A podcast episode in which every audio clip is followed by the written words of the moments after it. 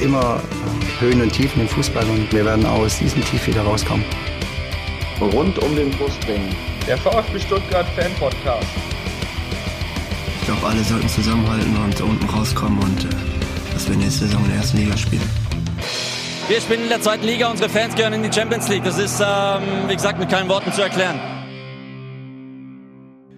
Herzlich willkommen zum Podcast rund um den Brustring. Mein Name ist Lennart und auch heute ist wieder der Tom dabei. Hallo Tom. Hallo Lennart.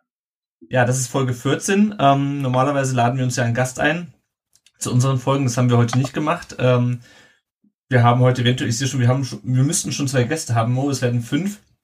Wir nehmen nämlich diese Folge nicht wie üblich über Skype auf, sondern als Livestream ähm, auf der Plattform Hazard auf Englisch, Hutza, äh, wenn man es Deutsch aussprechen möchte, .io äh, als Livestream. Deswegen seht ihr uns auch heute mal äh, im Bild und live, während wir diesen Podcast aufnehmen. Wir schauen mal, wie das klappt, wie euch das gefällt und ob wir das dann mal wieder machen. Ähm, ich finde erstmal furchtbar, dass ich mich selber sehen muss. das, das geht anderen ständig so. Also insofern, ich sag, kann dir sagen, es, man, man, man überlebt. Meinst du? Ja. ja, Tom, ähm, möchtest du vielleicht ganz mal, äh, mal ganz kurz einen Überblick über die Themen geben, über die wir heute sprechen? Selbstverständlich. Heute geht es natürlich äh, um die letzten drei Spiele, speziell um das erste Spiel von unserem neuen Trainer Hannes Wolf ähm, gegen 1-1 gegen Bochum aus. Ähm, jeder wird sich noch gerne an das 4-0 gegen Fürth erinnern und leider natürlich auch an das Kontrastprogramm des 0 5 gegen Dresden, bei dem ich äh, ja leider auch live vor Ort war. Ähm, ja, wir werden eine erste Bewertung äh, zu Hannes Wolf nach den drei Spielen abgeben, gehen auch auf die Mitgliederversammlung ein, ähm, ja, sowohl was davor als auch danach passierte. Ja. Und ähm, ja, werden auch einen kleinen Ausblick auf die nächsten Spiele gegen 60 und den KSC geben. Und natürlich, wie immer, unsere beliebte Wahl zum Spieler der Folge ähm, machen. Ja. Hast, hast, hast, hast du die Auswahl schon angeguckt zum, zum Spieler der Folge? Äh, nein, aber warte mal, ich glaube, das mache ich gleich mal kurz. Das ist ein bisschen ein No-Brainer. Oh, wow, das sind ja, das sind ja richtige. Ja. Aber dazu kommen wir später, würde ich sagen. Äh, nur mal kurz für den Hinweis für die fünf Leute, die uns jetzt zuschauen, beziehungsweise wahrscheinlich drei, äh, plus uns beide. Wahrscheinlich alles Bots. ja, oder so. Und ihr seht unten rechts, äh, da unten rechts, das ist neben dem Tom, ähm, seht ihr, da, da steht Say Something Nice und Chat. Ähm, also wie gesagt, wenn ihr irgendwelche Fragen zwischendurch habt oder mit irgendwas nicht übereinstimmt, was wir sagen, oder einfach uns irgendwie Feedback geben wollt zu dem, was wir sagen und uns zustimmen wollt, dann könnt ihr äh, da einfach was hinschreiben. Ich mache das mal gerade, um die Diskussion zu öffnen. Und dann taucht das da an der Seite auf. Genau, oh, jetzt ist, das haben wir schon einen verloren. Gut. Ich würde sagen, das ist, äh, wir müssen ein bisschen aufpassen, weil vieles, was wir denn hier sagen und zeigen, ist natürlich für diejenigen, die sich das Ganze hinterher als Podcast anhören, ähm, nicht so spannend. Ähm, und wir sind wieder bei fünf. Deswegen würde ich sagen, wir steigen mal direkt ähm, thematisch ein. Und zwar mit den letzten drei Spielen. Ähm, Nochmal zusammenfassen, das war ähm, seit unserer letzten Aufnahme ein 1 zu 1 äh, beim VfL Bochum äh, am Freitagabend, dann ein 4 zu 0 gegen die Spielvereinigung Kräuter Fürth an einem Montagabend und dann am vergangenen Samstag bei Dynamo Dresden ähm, eine 5 zu, 5 zu 0, ja, man kann es eigentlich anders als Klatsche bezeichnen, Niederlage. Ähm, ja, fangen wir mal mit dem Bochum-Spiel an. Ähm, das war ja im Grunde das erste Spiel von unserem neuen Trainer oder mittlerweile nicht mehr so neuen Trainer Hannes Wolf. Ähm, da war der erst zwei Tage da, das heißt, wir haben im Grunde ja so mit der gleichen Aufstellung gespielt wie schon gegen ähm, wie schon gegen Braunschweig. Aber ich glaube, die einzige Änderung war Kevin Großkreuz, der hinten rechts gespielt hat. Ähm, ja, und Tom, wie hast du das Spiel so gesehen? Ähm, war hier Hilfe Technik. Ähm, äh, ja, also Bochum war extrem angriffslustig, äh, hat bissig gespielt. Das ist vielleicht auch so die Parallele gegen, äh, zum, zum Dresden-Spiel, auf das wir ähm, nachher noch kommen. VfB war sehr wackelig. Ähm, ja relativ müde irgendwie, also einfach nicht so frisch. Ich weiß nicht genau, an was es gelegen hat. Ähm, mhm. Davor war, glaube ich, die englische Woche irgendwie, ne? Ja. Ähm, ja, im Prinzip hatten wir, glaube ich, 90 Minuten Glück und müssen froh sein, ähm, da mit einem Punkt äh, nach Hause gefahren zu sein. Ja. Ja, das sehe ich auch so. Also ich fand's, ähm, ich hatte irgendwie das Gefühl, die VfB-Abwehr ist das, das ganze Spiel irgendwie über relativ wackelig. Weil die sind irgendwie nicht so richtig zur Ruhe gekommen. Das war ja auch das bisher letzte Spiel von Toni Sunic. Ähm, es war so ein bisschen, ja, irgendwie, keine Ahnung, gegen, gegen äh, Braunschweig, die ja nur zumindest auf dem Papier her stärker sind als Bochum. Ähm, da hatte man irgendwie die, die, die Offensive des Gegners irgendwie ein bisschen besser im Griff.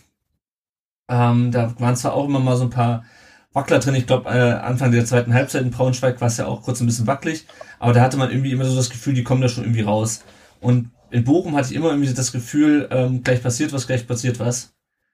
Ähm, und ich habe, hast du jetzt Facebook den ersten geschrieben, schön. Und ich habe irgendwie immer das Gefühl gehabt, ähm, die sind nicht so wirklich sattelfest. Äh, wir sind dann trotzdem überraschend in Führung gegangen. Nach einer schönen äh, Flanke von äh, Maxim, glaube ich, auf Gentner und haben dann 1-0 geführt und ich dachte schon, ach, jetzt sind wir doch nochmal irgendwie rausgekommen und jetzt gehen wir irgendwie mit neun Punkten aus der, aus der englischen Woche raus.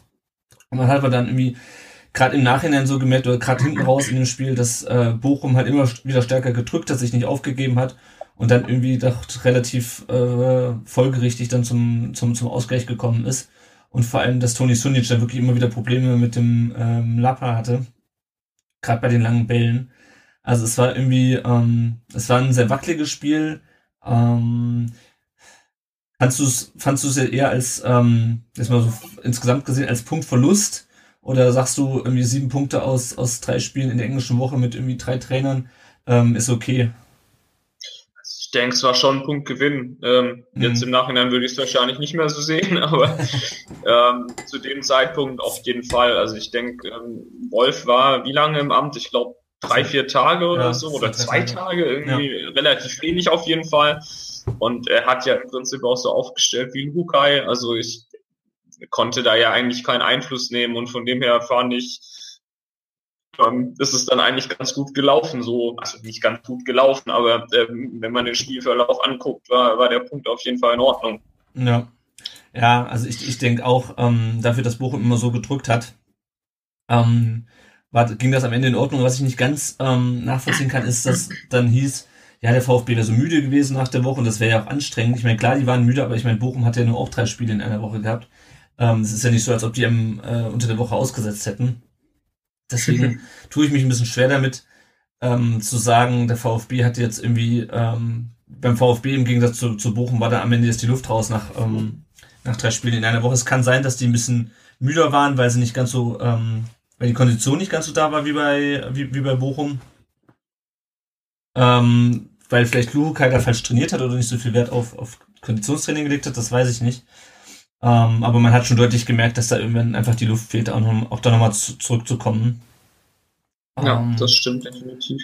Ja, und wer, was man natürlich auch so ein bisschen hat, jetzt mal abgesehen äh, von der ähm, ja, vom, von der physischen Komponente, also irgendwie vom äh, na, von der Kraft, die noch übrig war, ähm, es war natürlich Bochum auch sehr bissig. Ne? Also die haben, ähm, das war wieder das klassische Spiel VfB als, als Favorit eigentlich.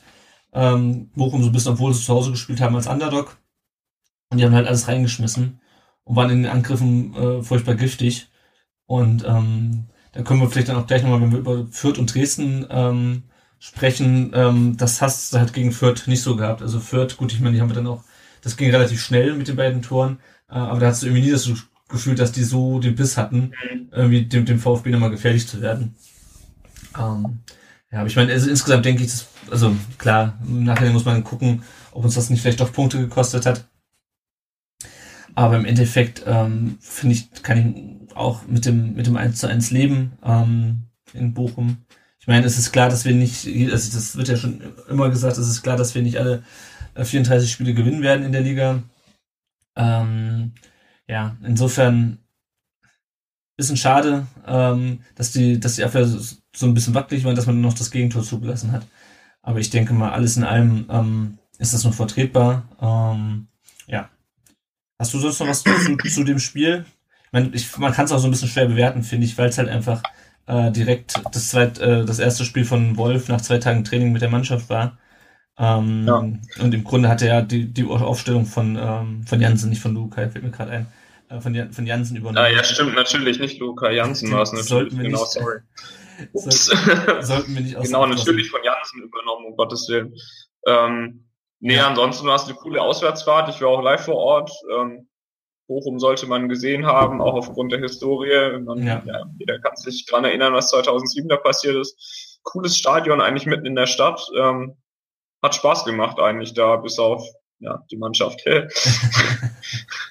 meine, es ist immer noch wesentlich besser als das Pokalspiel vor zwei oder drei Jahren. Ja, das stimmt allerdings. Ersten Runde rausgeflogen sind. Ja, so viel ja. zum Bochum-Spiel. Dann ähm, kommen wir zu einem etwas erfreulicheren. Ähm, das Fürth-Spiel. 4-0 gewonnen. Zwei Tore Manet, ein Tor Pavard, ein Tor Gentner. Ähm, und das Spiel war ja so ein bisschen, ja, so ein bisschen geschaffen für, keine Ahnung, für Hollywood. Äh, mit Manet und Pavard, die ihr erstes Spiel machen. Den VfB. Ähm, und dann irgendwie auch so ein bisschen gleich das Überraschungsmoment äh, auf ihrer Seite haben. Also ich glaube, wenn wir das gegen Dresden gewonnen hätten, dann würde ich auch noch ein bisschen anders über das Fürth-Spiel sprechen, aber so, ich habe mir die Spiele auch gerade noch mal in der Zusammenfassung angeguckt. Ähm, man hat Fürth schon echt auf dem falschen Fuß erwischt. Also ich meine, der Pass von äh, Pavard war natürlich genial, äh, wie er den da, da durchsteckt. Und ich bin mir auch ziemlich sicher, dass er den auf, auf äh, Manet spielen wollte und nicht auf Großkreuz, wie Wolf das ja hinterher gesagt hat. Ähm, und dann auch Manet zwei, zweimal, zweimal hintereinander sehr kaltschnäuzig. Ähm, das war schon echt cool. Also er hat irgendwie echt alles geflutscht. Das ist so ein bisschen das, wie wir uns das eigentlich immer wünschen oder schon seit Jahren mal wünschen ähm, beim VfB. Ähm, dass einfach mal, ja, dass man einfach mal den Gegner überrascht und dann äh, das Ding locker zu Ende spielt. Pavard hat ja dann noch das 3-0 nach dem, ähm, nach dem Eckball gemacht. Und dann am Ende Gentner äh, mit dem zweiten Tor im zweiten Spiel und eigentlich wieder fast aus der gleichen Position nach Vorlage von Krikic, der glaube ich auch sein erstes richtiges Spiel gemacht hat. Dann zum 4 mhm. Und das ist natürlich die Frage, war Fürth wirklich, war der VfB wirklich so stark? Ist auch natürlich äh, im Hinblick, wenn man sich dann das Dresden-Spiel ähm, anguckt, war Fürth so schwach, war Dresden oder war, war, der, war der VfB so stark? Wie siehst du das? Das ist ja ideal gelaufenes Spiel. Also ich meine, du knallst in der zweiten und vierten Minute gleich zwei Buden rein, machst eigentlich direkt deine ersten zwei Chancen und dann ist klar, dass der Gegner scheiße dasteht. Also das ist ja im Prinzip auch so das, was, was gegen Dresden passiert ist, können wir, kommen wir nachher noch drauf. Ja. Ähm, nur andersrum, also das, das ist, wenn du dir ein Spiel malen willst, dann, dann malst du es so. Du schmeißt äh, zwei neue junge Leute rein. Ähm, der eine spielt den Pass des fast Jahrzehnts, würde ich sagen. Der war absolut grandios von Pavard auf Manier. Der macht das mhm. Ding rein und zwei Minuten später passiert es genau wieder. Ist klar, dass davon führt, ähm, wenig bis nichts mehr danach kommt. Also da, ist, da gehst du ja natürlich auch mit breiter Brust rein, ja. dann äh, in das weitere Spiel und dann steht's vor der Halbzeit 3-0 und das Ding ist durch. Also das ist ja eigentlich fast die Analogie zum Dresden-Spiel, nur wie gesagt, nur andersrum. Also äh, VfB mit bipolarer Störung oder sowas. also ja, es ist irgendwie gerade sehr, sehr krass irgendwie. Also gegen Fürth war ich total euphorisiert. Mhm. Äh, ja, nach Dresden, naja, hat sich das dann wieder ins Gegenteil gedreht. Also das ist ja äh, für mich irgendwie tatsächlich unerklärlich, wie, wie, wie sowas passieren kann. Oder nicht unerklärlich, das, also so, ja, ich, also Dresden zum Beispiel ist dann auch wieder erklärlich. Du fängst in eine dumme Bude und dann nimmt irgendwie so das, das Unheil seinen Lauf. Also das ist mhm. sicherlich auch, auch, auch Pech dabei. Äh, natürlich nicht nur, aber ich habe so das Gefühl, die ganze zweite Liga ist, ist völlig wahnsinnig. Also da kann irgendwie alles passieren. Wir, wir gewinnen gegen den äh, im Moment absoluten Spitzenreiter 2-0, um mal nochmal auf Braunschweig zu kommen. Ja. Und dann ähm, ja 1-1 Bochum, 4-0, 5-0 verloren. Also das ist echt, verstehe ich nicht. Also ob es da an der Konstanz auch bei uns liegt oder ob, ob dann auch quasi die Gegner einfach so unterschiedlich drauf sind, ist schon ähm, abgefahren. Irgendwie muss man sich erst dran gewöhnen. Ist in der Bundesliga, glaube ich, nicht so. Ja, und ich finde, es macht es auch so ein bisschen schwer, über die, ganze, über die Spiele zu sprechen, weil das irgendwie so, so, so abgefahren ist. Ja? Also das, das eine Spiel nimmst du den Gegner völlig auseinander, liegst nach einer halben Stunde mit 3-0 vorne und ähm, spielst dann das Ding eigentlich sauber runter und du hast eigentlich kaum Grund, dich über irgendwas zu beschweren. Und ähm, ach, der Thomas ist online. Äh, für die, für die Podcast-Hörer, für, die Podcast-Hörer, wir freuen uns über unseren ersten Kommentar hier live bei, bei Hazard, bei unserem Livestream. Ähm, ja, genau, also im, im Viertspiel äh, läuft's einfach, ja. Da kannst, weißt du eigentlich nichts, was du irgendwie kritisieren sollst, da kannst du auch nicht groß irgendwie was, was, was analysieren oder so. Und dann halt im nächsten Spiel ähm, fällt die Mannschaft halt völlig auseinander gegen Dresden. Ähm, und alles das, was irgendwie gegen, gegen Fürth noch geklappt hat. Ähm, die Torgefälligkeit vorne, die, ähm, das sichere Stehen hinten, ähm, das fällt da völlig auseinander und du kannst es auch nicht mit Bochum vergleichen, weil Bochum halt, wie gesagt, nochmal irgendwie eine Sonderstellung hatte, weil es halt irgendwie so ein, so ein Zwischenspiel war, wo man ja immer froh war, dass die, äh, dass die englische Woche rum war. Aber ähm, ja, und Dresden, also ich habe es mir eben nochmal angeschaut, wie gesagt, ähm, du hast ein, ähm, ich, meine, du, ich habe das Spiel nur in der Zusammenfassung gesehen, du warst ja live vor Ort, also du hast einen, äh, einen Längerack, der ähm, beim 2-0 einen Abschlag macht, der eigentlich auch grenzwertig ist. Ich meine, klar, Zimmermann sieht da auch unglücklich aus. Ja, lass mal, lass uns von vorne, lass uns von Ja. vorne anfangen, weil äh, also erstmal, ich war schon Freitag in Dresden und ähm, irgendwie war das schon in der ganzen Stadt so, du hattest das Gefühl, da sind alle schon geil drauf irgendwie. Ich weiß nicht, ob das anderen auch schon so ging, aber das, das war irgendwie, die ganze Stadt hatte von den Fans und so, von den Leuten. Äh, ich war da auch mal unterwegs noch äh, in der Kneipe und so Mhm. und habe dann auch Gespräche am Nachbartisch gehört, ja, morgen hier gegen VfB und so, bla, ja, geiles Spiel. Es war so schon eine krasse Mentalität irgendwie und dann kommst Mhm. du da ins Stadion und es ist erstmal brutalst laut. Also es ist klar, sollte einem Profi nichts ausmachen, aber die Kulisse ist da schon Respekt. Also Mhm. klar, es war dann auch durch das äh, 5-0 dann irgendwann bedingt, dass der Eindruck dann noch kam. Und dann spielst du gegen eine Mannschaft, die brutal giftig ist. Die, die haben komplett am Limit gespielt, die Dresdner. Also du hast, Mhm. halt, hast die erste halbe Stunde ja auch komplett gesehen, dass die völlig limitiert sind eigentlich. Dann hast du auch vernünftige Chancen von vorne. Die Dresdner gehen rein wie die Sau. Ähm, wird teilweise auch gut vom Schiri unterbunden. Er hat ja im Prinzip direkt gelbe Karten und so gezeigt. Mhm. Also dem kannst du ja auch gar nichts vorwerfen. Und äh, dann hat es irgendwie angefangen damit, ähm, dass ein Dresdner auf dem Boden lag, ja eigentlich im Vorwärtsgang waren und dann spielen wir den Ball raus. Und da haben sich die ersten im Block schon angeguckt, so, ey, spiel doch einfach weiter, um Himmels Willen. Mhm. Und dann war ja die Situation vorm 1-0, ähm, ich glaube, Klein wird gefoult, bleibt Ja. liegen. Ja, hat wahrscheinlich wehgetan, schön, kann er machen. Und ähm, vier, fünf äh, Stuttgarter Spieler reißen die Arme hoch, hören auf zu spielen und verlangen, dass der Ball rausgespielt wird. Und das passiert einfach nicht. Das kann man den Dresdner vorwerfen, unfair, scheiße, ja, Block hat gekocht, ja. Von mir aus, aber um also ich, ich verstehe einfach nicht, warum man also warum wir den Ball da rausspielen und dann auch von den Dresdnern erwarten, dass sie den Ball rausspielen. Also das wird doch auf dem Niveau fast nicht mehr gemacht. Ja, vor allem, wir, wir, dann, wir, wir, wir hatten ja die Diskussion jetzt auch gerade äh, in der Bundesliga war es, glaube ich, ähm, mit dem mit dem Ball äh, rausspielen. und- weiterspielen. Ja. Ja, genau. Und ich denke mal, also ich klar, das ist halt so eine Sache. Äh, ich finde auch, dass man es eigentlich machen sollte aus, aus Fairnessgründen. Ähm, auf der anderen Seite möchte ich aber auch, dass der, dass der VfB aufsteigt und dass der VfB seine Spiele gewinnt. Und äh, wenn das, Aber das hat nicht mal damit was zu tun. Ja, ja, irgendwie. Das macht einfach keiner. Und Genau. äh, wenn Genau. jemand schwer verletzt ist, dann muss der Schiri halt einfach das Spiel unterbrechen. Fertig. Und ähm, dann hören vier Leute auf zu spielen. Wir kriegen noch den Ball. Mhm. Aber das, ähm, die ganze Körpersprache, also die ganze Spannung war da schon raus, weil alle irgendwie drauf gewartet haben, so, äh, ihr blöden Penner, habt den Ball nicht rausgespielt und dann äh, läuft ein Pavard alleine nach vorne und da ist null Bewegung drin und dann ist klar, dass der Junge den Ball verliert, weil Ja. den zum Teufel nochmal soll er anspielen. Ähm, Ball geht links raus, Gentner kommt zu spät. Ähm, über Ja. den werden wir wahrscheinlich auch noch, aber da kann er jetzt in dem, also meiner Meinung nach kann er da nichts machen.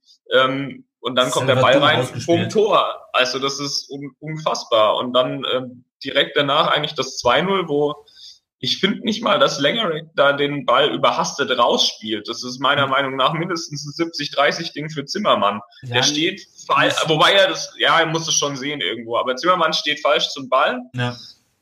Das ist schon mal sein Fehler. Der Fehler von Langerack ist, dass er ihn anspielt. Und dann total Katastrophe. Also Zimmermann ging gegen Dresden ja echt gar nicht. Das war so mal überhaupt gar nicht sein Tag. Also dann steht es 2-0 und dann geht, dann fängt die Scheiße an. Ja, also ich fand auch nicht, dass es überhastet war. Also, um nochmal kurz auf das Einzel zurück, zurückzukommen, der Thomas schreibt im, Chat, war ja schon bei der EM so, der Schiedsrichter unterbricht, hat Gentner auch vor der Saison bestätigt. Ähm, das stimmt natürlich. Es gab da nochmal, glaube ich, diese, diese Regelung, das heißt, okay, Schiri unterbricht und ansonsten spielst du weiter. Ähm, das ist noch ein guter Hinweis beim 2-0. Ähm, ich glaube, der war einfach ein bisschen zu, zu, zu scharf gespielt, der Ball auf, auf, auf Zimmermann. Ähm, und der kann dann aber mit diesem ziemlich scharf gespielten Abstoß nicht umgehen. Und hat dann natürlich auch das Problem, dass seine äh, Mitspieler irgendwie meilenweit wegstehen an den Außenlinien. Ähm, und dann springt ihm halt der Ball weg. Aber das kann, das kann halt trotzdem nicht sein. Ja, genau. Ja, also Thomas schreibt auch gerade, dieses 2-0 ging auf die Kappe von Lengerek, Zimmermann war von zwei Leuten bedrängt. Also ich sehe schon auch eine, eine Teilschuld bei Lengerek. Ähm, ja, ja, auf jeden Fall, also keine Frage, aber du musst den Ball da dann halt einfach prallen lassen oder sonst irgendwas. Also es, es gibt ja. da schon Möglichkeiten, aus der Situation wieder rauszukommen. Ja, aber ich glaube, glaub, Lengerek wollte auch vor allem das, das Spiel schnell machen. Ähm, ja. Gerade nach dem 1 Das war, war sicherlich auch gefordert vom Trainer mal davon ab. Also ja. das hat, ähm, glaube ich, Wolf auch in irgendeinem Interview gesagt, dass es ähm, ja, das so gespielt werden soll eigentlich. Und da muss ein Zimmermann dann halt damit rechnen. Irgendwo. Ja. Klar, ja, er steht wirklich schlecht. Ähm, normalerweise spielst du den nicht an. Also 50-50 oder was ist ja auch egal. Also ich würde das halt nicht komplett auf Längerack schieben und auch nicht komplett auf Zimmermann, aber. Ja, das hatte so ein bisschen so dieses. So. Das hatte so ein bisschen äh, Ulreich, äh, Rüdiger Slapstick äh, von vor zwei Jahren ähm, Feeling. Weißt ja, so dieses, äh, oder, oder auch letztes Jahr ähm, mit, ähm, na, wie hieß er, unser italienischer Innenverteidiger, ich habe letzte Saison schon verdrängt. Mit dem, mit, mit dem Eigentor gegen Bremen. Ach, äh, ich äh, komme nicht drauf. Genau. Ja, aber du, du weißt, du weißt, wen ich meine. Ich ja, hab, ja. Ich habe ich hab, hab ihn schon wieder verdrängt. Ähm, Molinaro. nee, ich, ich meine nicht Molinaro. Ähm, aber ich kann es kurz auf rund um den Brustring.de auf unserer tollen äh, Liste mit den Rücken. ja, genau, nee, und dann, ähm, ich kann ja mal ein bisschen weitermachen, dann ja, fährst du halt, dann, dann steht's 2-0 und wir sind komplett geschockt. Also da, das, das ist aber eigentlich genau das, was uns unser Vorteil gegen Fürth war, so ungefähr. Ne? Mhm. Wir machen schnell zwei Tore und dann stehen die Fürther erstmal so, uh. und so ging es uns auch. Und ähm, also ich, ich kann es irgendwie nachvollziehen, dass es dann halt mal so läuft, aber ja. dass man sich halt wirklich 5-0 abschlachten lässt, ist halt auch echt krass. Also ja, also, keine Ahnung, ich, ich meine, ich, ich gestehe der Mannschaft zu, dass das, dass dieses 4-0 und das 5-0 ähm, dem geschuldet war, dass, ähm, dass äh, Wolf dann gesagt hat, okay, wir, wir gehen jetzt aufs, aufs 3-1, also so ein bisschen, ähm, so ein bisschen Zorniger-Style. Ähm, also nach dem Motto, wir, wir greifen jetzt einfach weiter an, weil ob 3-0 oder 5-0 ist eigentlich wurscht. Ähm, mhm. Was ich nicht ganz nachvollziehen kann, ist, dass man wirklich, und ich meine, ich weiß, dass das passiert, ich weiß, dass das in der ähm, in der Dynamik von so einem Spiel äh, auch mal passieren kann. Ähm, ich hatte dazu auch eine Diskussion auf unserer Facebook-Seite mit jemandem. Äh, das kann passieren, aber das darfst du einfach nicht passieren. Also das 1-0 meinetwegen ist 2-0, aber dass du dann noch das 3-0 kassierst, weil du wirklich völlig neben der Kappe stehst. Und äh, da war auch heute ein Artikel in der Stuttgarter Zeitung nochmal, wo dann auch nochmal bis auf diese Führungsspieler eingegangen ist, äh, eingegangen wurde. Ähm, also halt die Spieler, die ein bisschen erfahrener sind, die Nationalspieler sind, wie Insua, ähm, Klein, äh, Hosugai, äh, dass da wirklich keiner mal irgendwie es schafft, den Rest der Mannschaft äh, irgendwie wieder wach zu rütteln. Also ich meine, klar, äh, Baumgartel ist sehr jung, äh, Pavard ist sehr jung. Ähm, wir hatten ja, ich hatte ja mich schon mal mit einem Journalisten über Pavard unterhalten, der hatte auch mal so ein Spiel, wo er mit einem anderen jungen Spieler zusammen hinten äh, auflief und äh, irgendwie so keinen hatte, an dem er sich orientieren konnte. Äh, und das ist natürlich ein Problem für die jungen Spieler. Und ähm, so wie die Tore gefallen sind, das war einfach zum Teil ähm, unglücklich und dann wurden sie halt hektisch und ähm, ich finde, da gibt es ein ganz schönes Zitat heute aus einem Interview aus dem Kicker ähm, von Wolf, der dann halt gesagt hat, ähm, du brauchst den Fokus, Fokus auf das, was du beeinflussen kannst. Ähm, wir haben uns mit Dingen beschäftigt, die wir nicht beeinflussen können. Mit dem Schiedsrichter, mit der Situation, dass der Ball nicht ins Ausgespielt wurde. Das ist halt das, was du auch gerade gesagt hast. Ja, ähm, genau. Und so habe man den Fokus auf das Wesentliche verloren und ohne Intensität gespielt. Und das ist halt das, das mit dieses, dieses Intensitätsspiel. Das ist das, was ich nicht verstehe, warum man dann einfach nicht mal sagt, okay Leute, das ist hier nicht irgendwie kein an, das ist kein Testspiel, wir müssen dieses Jahr unbedingt aufsteigen. Das ist halt das, was ich schon, was ich gegen Bochum schon so ein bisschen vermisst habe oder auch gegen ähm, in Spielen davor manchmal gegen Düsseldorf. Diese Intensität, dieses äh, Beißen, äh, keine Ahnung, kämpfen. Also gut, ich will jetzt der Mannschaft nicht unbedingt den Kampfgeist absprechen, weil sie haben schon Spiele gedreht dieses Jahr, aber ähm, dass man da einfach so völlig die, die, die Kontrolle über das Spiel verliert. Und zwar komplett. Also das war ja von, wir machen fast das 1-0 durch Manet zu, äh, wir legen uns auf den Rücken und strecken alle Vierer von uns. Ähm, mhm. Und das, das kann ich nicht nachvollziehen und da verstehe ich auch nicht, warum dann irgendwie keiner in dieser Mannschaft, die ja nicht aus A-Jugendlichen allein besteht. Der Thomas sagt, das hat, sagt gerade, es hatte was von HSV gegen Bayern da verstehe ich einfach nicht, ähm, warum, warum wir so auseinanderfallen. Das ist mir unerklärlich und das habe ich auch Das habe ich so noch nicht gesehen, außer, außer gegen Bayern. Muss ich ganz ehrlich sagen. Also das habe ich wirklich so. Mhm. Äh, gut, Bremen, klar. Ähm, ich meine, da haben wir immer zwei Tore gemacht. Ja? Ich meine, da sind wir auch irgendwann auseinandergefallen. Ja, das stimmt schon. Aber das war dann ähm, irgendwie Abstiegskampf und irgendwie völlig, weißt du, da war dann irgendwie komplett Lights out. Ja, genau, Bremen letzte Saison, sagte Thomas gerade. Ähm, das war irgendwie komplett Lights out. Äh, aber in so einer Phase der Saison, ja, am, am neunten Spieltag gegen eine Mannschaft, die zuvor vier Spiele nicht gewonnen hat und die natürlich trotzdem gefährlich ist, klar, also leichte Gegner gibt's nicht. Mhm. Aber dann so die Hucke voll zu kriegen und so komplett auseinanderzufallen, also es, ich finde es halt momentan echt schwierig, die sportliche Situation einzuschätzen. Wir spielen jetzt gegen 60 am Freitag, die haben auch die letzten vier Spiele, oder die letzten drei Spiele, glaube ich, verloren. ja, keine Ahnung. Ja, was mir wirklich Sorgen macht, ist, ähm, dass wir eigentlich gegen Mannschaften, die gegen uns fighten, keine Chance haben irgendwie. Also das ist echt abgefahren. Entweder wir schaffen es quasi relativ schnell für klare Verhältnisse zu sorgen. Mhm. Ähm, also jetzt zumindest Zeit, ja, weiß ich nicht, bei Luhukai war es ein bisschen anders. Da hat man halt wieder viel abwartender gespielt. Das war dann halt eher so 55, 45 Spiele.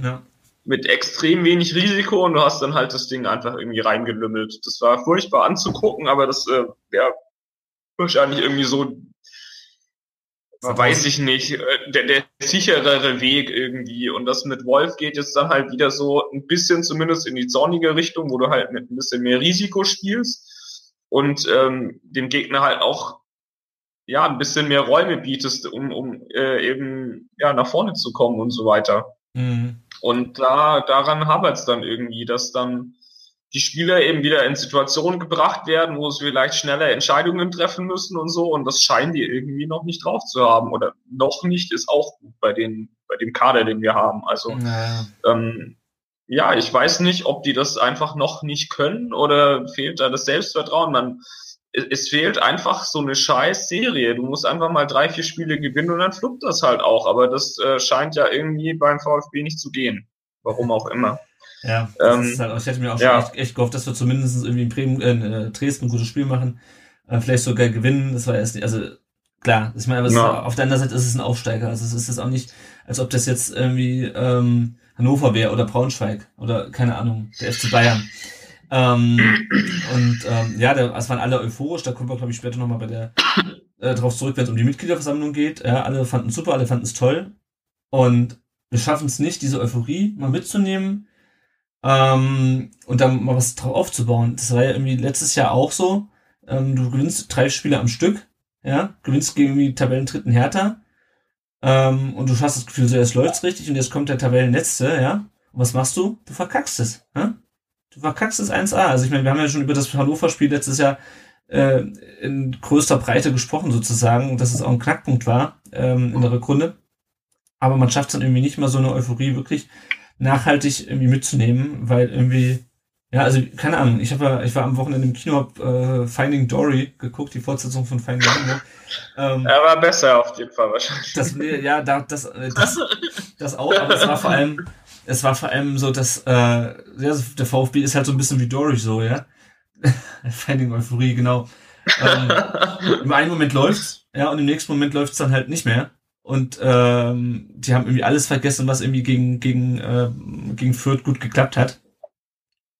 Und ähm, ja, also ich bin echt mal gespannt, wie das weitergeht. Ähm, über auf die nächsten Spiele äh, kommen wir dann, dann später noch zu sprechen. Äh, da ist unter anderem jetzt noch ein Pokalspiel dabei und das, das Derby in Karlsruhe. Ähm, mhm. Und ich hoffe einfach jetzt, dass, keine Ahnung, also ich hoffe mal, dass Dresden jetzt wirklich nochmal so ein Schlag vom Kopf war äh, für die Mannschaft. Also so, wenn ich so ähm, Wolf so reden höre, dann habe ich auch das Gefühl, ähm, dass der das der Mannschaft auch nahegebracht hat. Äh, und die es wahrscheinlich auch wissen, dass ein 5-0 beim Aufsteiger auswärts äh, jetzt keine so richtig geile, ähm, mhm. dass es kein so richtig geiles Ergebnis ist. Ähm, aber ich hoffe mal echt, dass die dann einfach mal was daraus lernen und dass nicht irgendwie die nächsten Spiele wieder so hinge, hingerotzte äh, 1 zu 1 oder 0 zu 0 oder schon wieder Niederlagen sind, weil die Mannschaft wieder völlig ähm, verunsichert ist und völlig irgendwie den Faden verliert ist durch das 5 zu 0. Was mir ja Hoffnung macht, ist, dass äh, Wolf eigentlich relativ klar in seinen Aussagen nach dem Spiel erfahren ist. Mhm. Und ich kann mir auch, also es gibt bei VfB TV ein Interview mit ihm, ähm, wenn man bezahlt, kann man sich das angucken. Und ähm, wer macht das da nochmal? Der Laser stellt da die Ja, Frage. ich Ich, glaub- weiß es ich glaub, gerade der nicht. Holger. Leiser. Naja. Und ähm, man kann von ihm ja halten, was man will, aber also ich fand die Fragen schon nicht gerade super angenehm. Also da waren schon auch Dinger dabei, so also man, man weiß schon, um was es geht, habe ich den Eindruck. Ne? Also da, da ging es jetzt nicht irgendwie um Nasepudern, so, äh, ja, das kriegt man dann schon wieder hin, gegen 60 wird alles super toll und so. Ich habe schon den Eindruck, dass, dass man zumindest die Verantwortlichen geblickt haben, was da denn eigentlich abging. Also Mhm. ich ähm, zumindest das Gefühl habe ich äh, dann, ich würde gerne noch auf die Zweikampfwerte gegen Mhm, Dresden ja, eingehen. Dazu was raus. Ähm, genau, das äh, habe ich von tm.de geklaut. ähm, und zwar äh, ist da Dresden in Führung mit äh, 55 zu 45. Ähm, und äh, der User, dessen Namen ich jetzt leider vergessen habe, äh, sorry, ich habe es einfach geklaut, ähm, ähm, hat im Prinzip dann äh, wirklich die, die ganze Mannschaft mal rausgesucht. Ähm, sind ein paar spannende Sachen dabei, finde ich. Ähm, Großkreuz, Pavard, Baumgartel, Insua als Abwehr, Großkreuz mit 57 Prozent. Finde ich ähm, relativ vernünftig. Tomalo, ey. äh, Pavard bei 52 Prozent ist auch okay. Baumgartel 42, Insua 36. Insua fällt hier schon ein bisschen ab, würde ich sagen. Mhm. Ähm, Großkreuz hat für mich auch im Stadion ehrlich gesagt noch einen besseren Eindruck gemacht. Also der war, also ausnahmsweise mal kann man ihm nicht vorwerfen, dass er lieber Instagram ähm, Bilder aufnimmt und irgendwelche Scheiße schreibt. Also den fand ich echt noch okay gegen Dresden. Der, der war Ähm, auch sehr geil eigentlich auf Mané vom, äh, vom fast 1 Ja, genau, also er hat ziemlich perfekt gespielt. Ähm, Im Mittelfeld sieht's dann ja schon ein bisschen anders aus. Also Hosogai mit 55 Prozent finde ich für einen Sechser noch in Ordnung. Mhm. Kann natürlich auch besser sein. Gentner nur mit 30 Prozent, das finde ich schon hart, ehrlich gesagt. Ja. Wenn du nur ein Drittel deiner Zweikämpfe in der zentralen Position ähm, gewinnst. Und der ist jetzt nicht gerade Mittelstürmer. Apropos Mittelstürmer, Mané übrigens mit 35 Prozent. Ähm, Maxim auch stark mit 50, Özkan stark mit 50, Zimmermann fällt total ab mit 23. Und ähm, ja, also ich finde es schon überraschend, dass, dass äh, Gentner und Zimmermann da in der Zentrale echt so komplett abfallen. Das, das finde ich schon sehr krass. Mhm. Also ich, ähm, wir hatten das heute im Vorgespräch schon ein bisschen, dass ich eigentlich nicht viel von Gentner-Bashing halte. Ich halte ihn auf jeden Fall für besser, als er, als er teilweise gemacht wird. Und ich, ich finde auch nicht, dass es was bringen würde, ihm die Binde abzunehmen. Aber das können wir vielleicht auch noch diskutieren. Mhm. Ähm, ja, aber ist schon, schon krass, wenn man sich die Zweikampfwerte zumindest mal anguckt. Also es scheint ja irgendwie dann nicht so gelaufen zu sein. Ja, Und äh, ja, aber also was, was Wolf oder, oder auch die Trainer an Zimmermann finden, verstehe ich ehrlich gesagt gar nicht. Ich habe von dem noch kein gutes Spiel gesehen, aber vielleicht kann ich es irgendwie auch nicht bewerten. Ich habe keine Ahnung, was. Also ich meine, gegen, gegen Fürth hat er das, ähm, das 3-0 vorbereitet, Ja, stimmt. äh, wo er da super geil die Außenlinie runterhetzt und dann den, den Ball quer spielt. Stimmt, Das war- 2-0. Das 2-0, das 3-0 war, war, eine, war eine Ecke. Das ist, das ist, das ist die, Gef äh, die Gefahr beim Livestream, da wird man sofort äh, korrigiert. Ja, aber ist Ähm, voll geil. Dann, Und ähm, ja, aber ansonsten, also ich bin, ich, keine Ahnung, ich finde Zimmermann auch nicht besonders gut. Der hat, der kam ja letzte Saison gegen Bremen das erste Mal ähm, rein, glaube ich, ne, wo dann, ähm, wo dann Kramny nochmal die Mannschaft irgendwie komplett umgestellt hat, hat er jetzt eigentlich kein so super schlechtes Spiel gemacht, ähm, also im Vergleich zum Rest der Mannschaft. Äh, und dann ist er irgendwie drin geblieben äh, und irgendwie reingerutscht.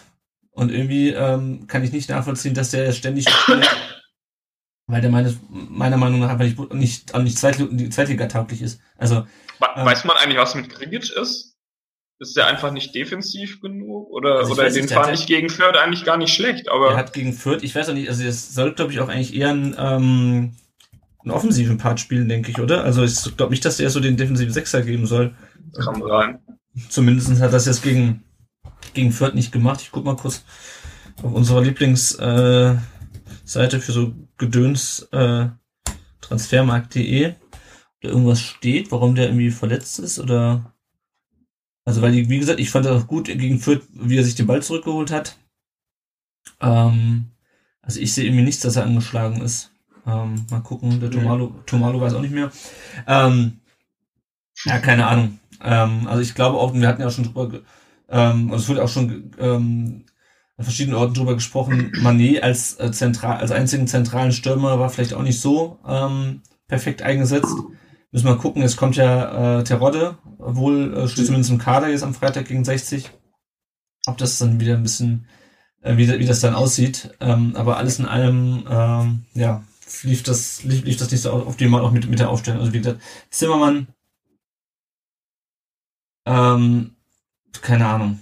Ja, also, und Gentner, um nochmal auf Gentner zurückzukommen, also, es ist halt so eine endlose Diskussion. Ich meine, der hat auch in, man muss auch mal sehen, der hat in den letzten drei Spielen zwei Tore gemacht. Ne? Also, ähm, hatten äh, die Führungstreffer gegen Bochum und das äh, 4-0 gegen, ähm, gegen Fürth geschossen. Ähm, ja, keine Ahnung, das ist, das ist eine Endlos-Diskussion, ja. Also ich meine, die Sache ist halt, wenn man sich anguckt, ähm, Gentner ist, glaube ich, seit 2010 wieder da. Der ist, glaube ich, noch nach der Meisterschaft von Wolfsburg noch wieder da geblieben und ist dann zurückgekommen. Ähm, und das ist, und das ist das natürlich kein kausaler Zusammenhang, Zusammenhang, aber ich seit, seit 2010 geht es eigentlich mit dem VfB konstant abwärts.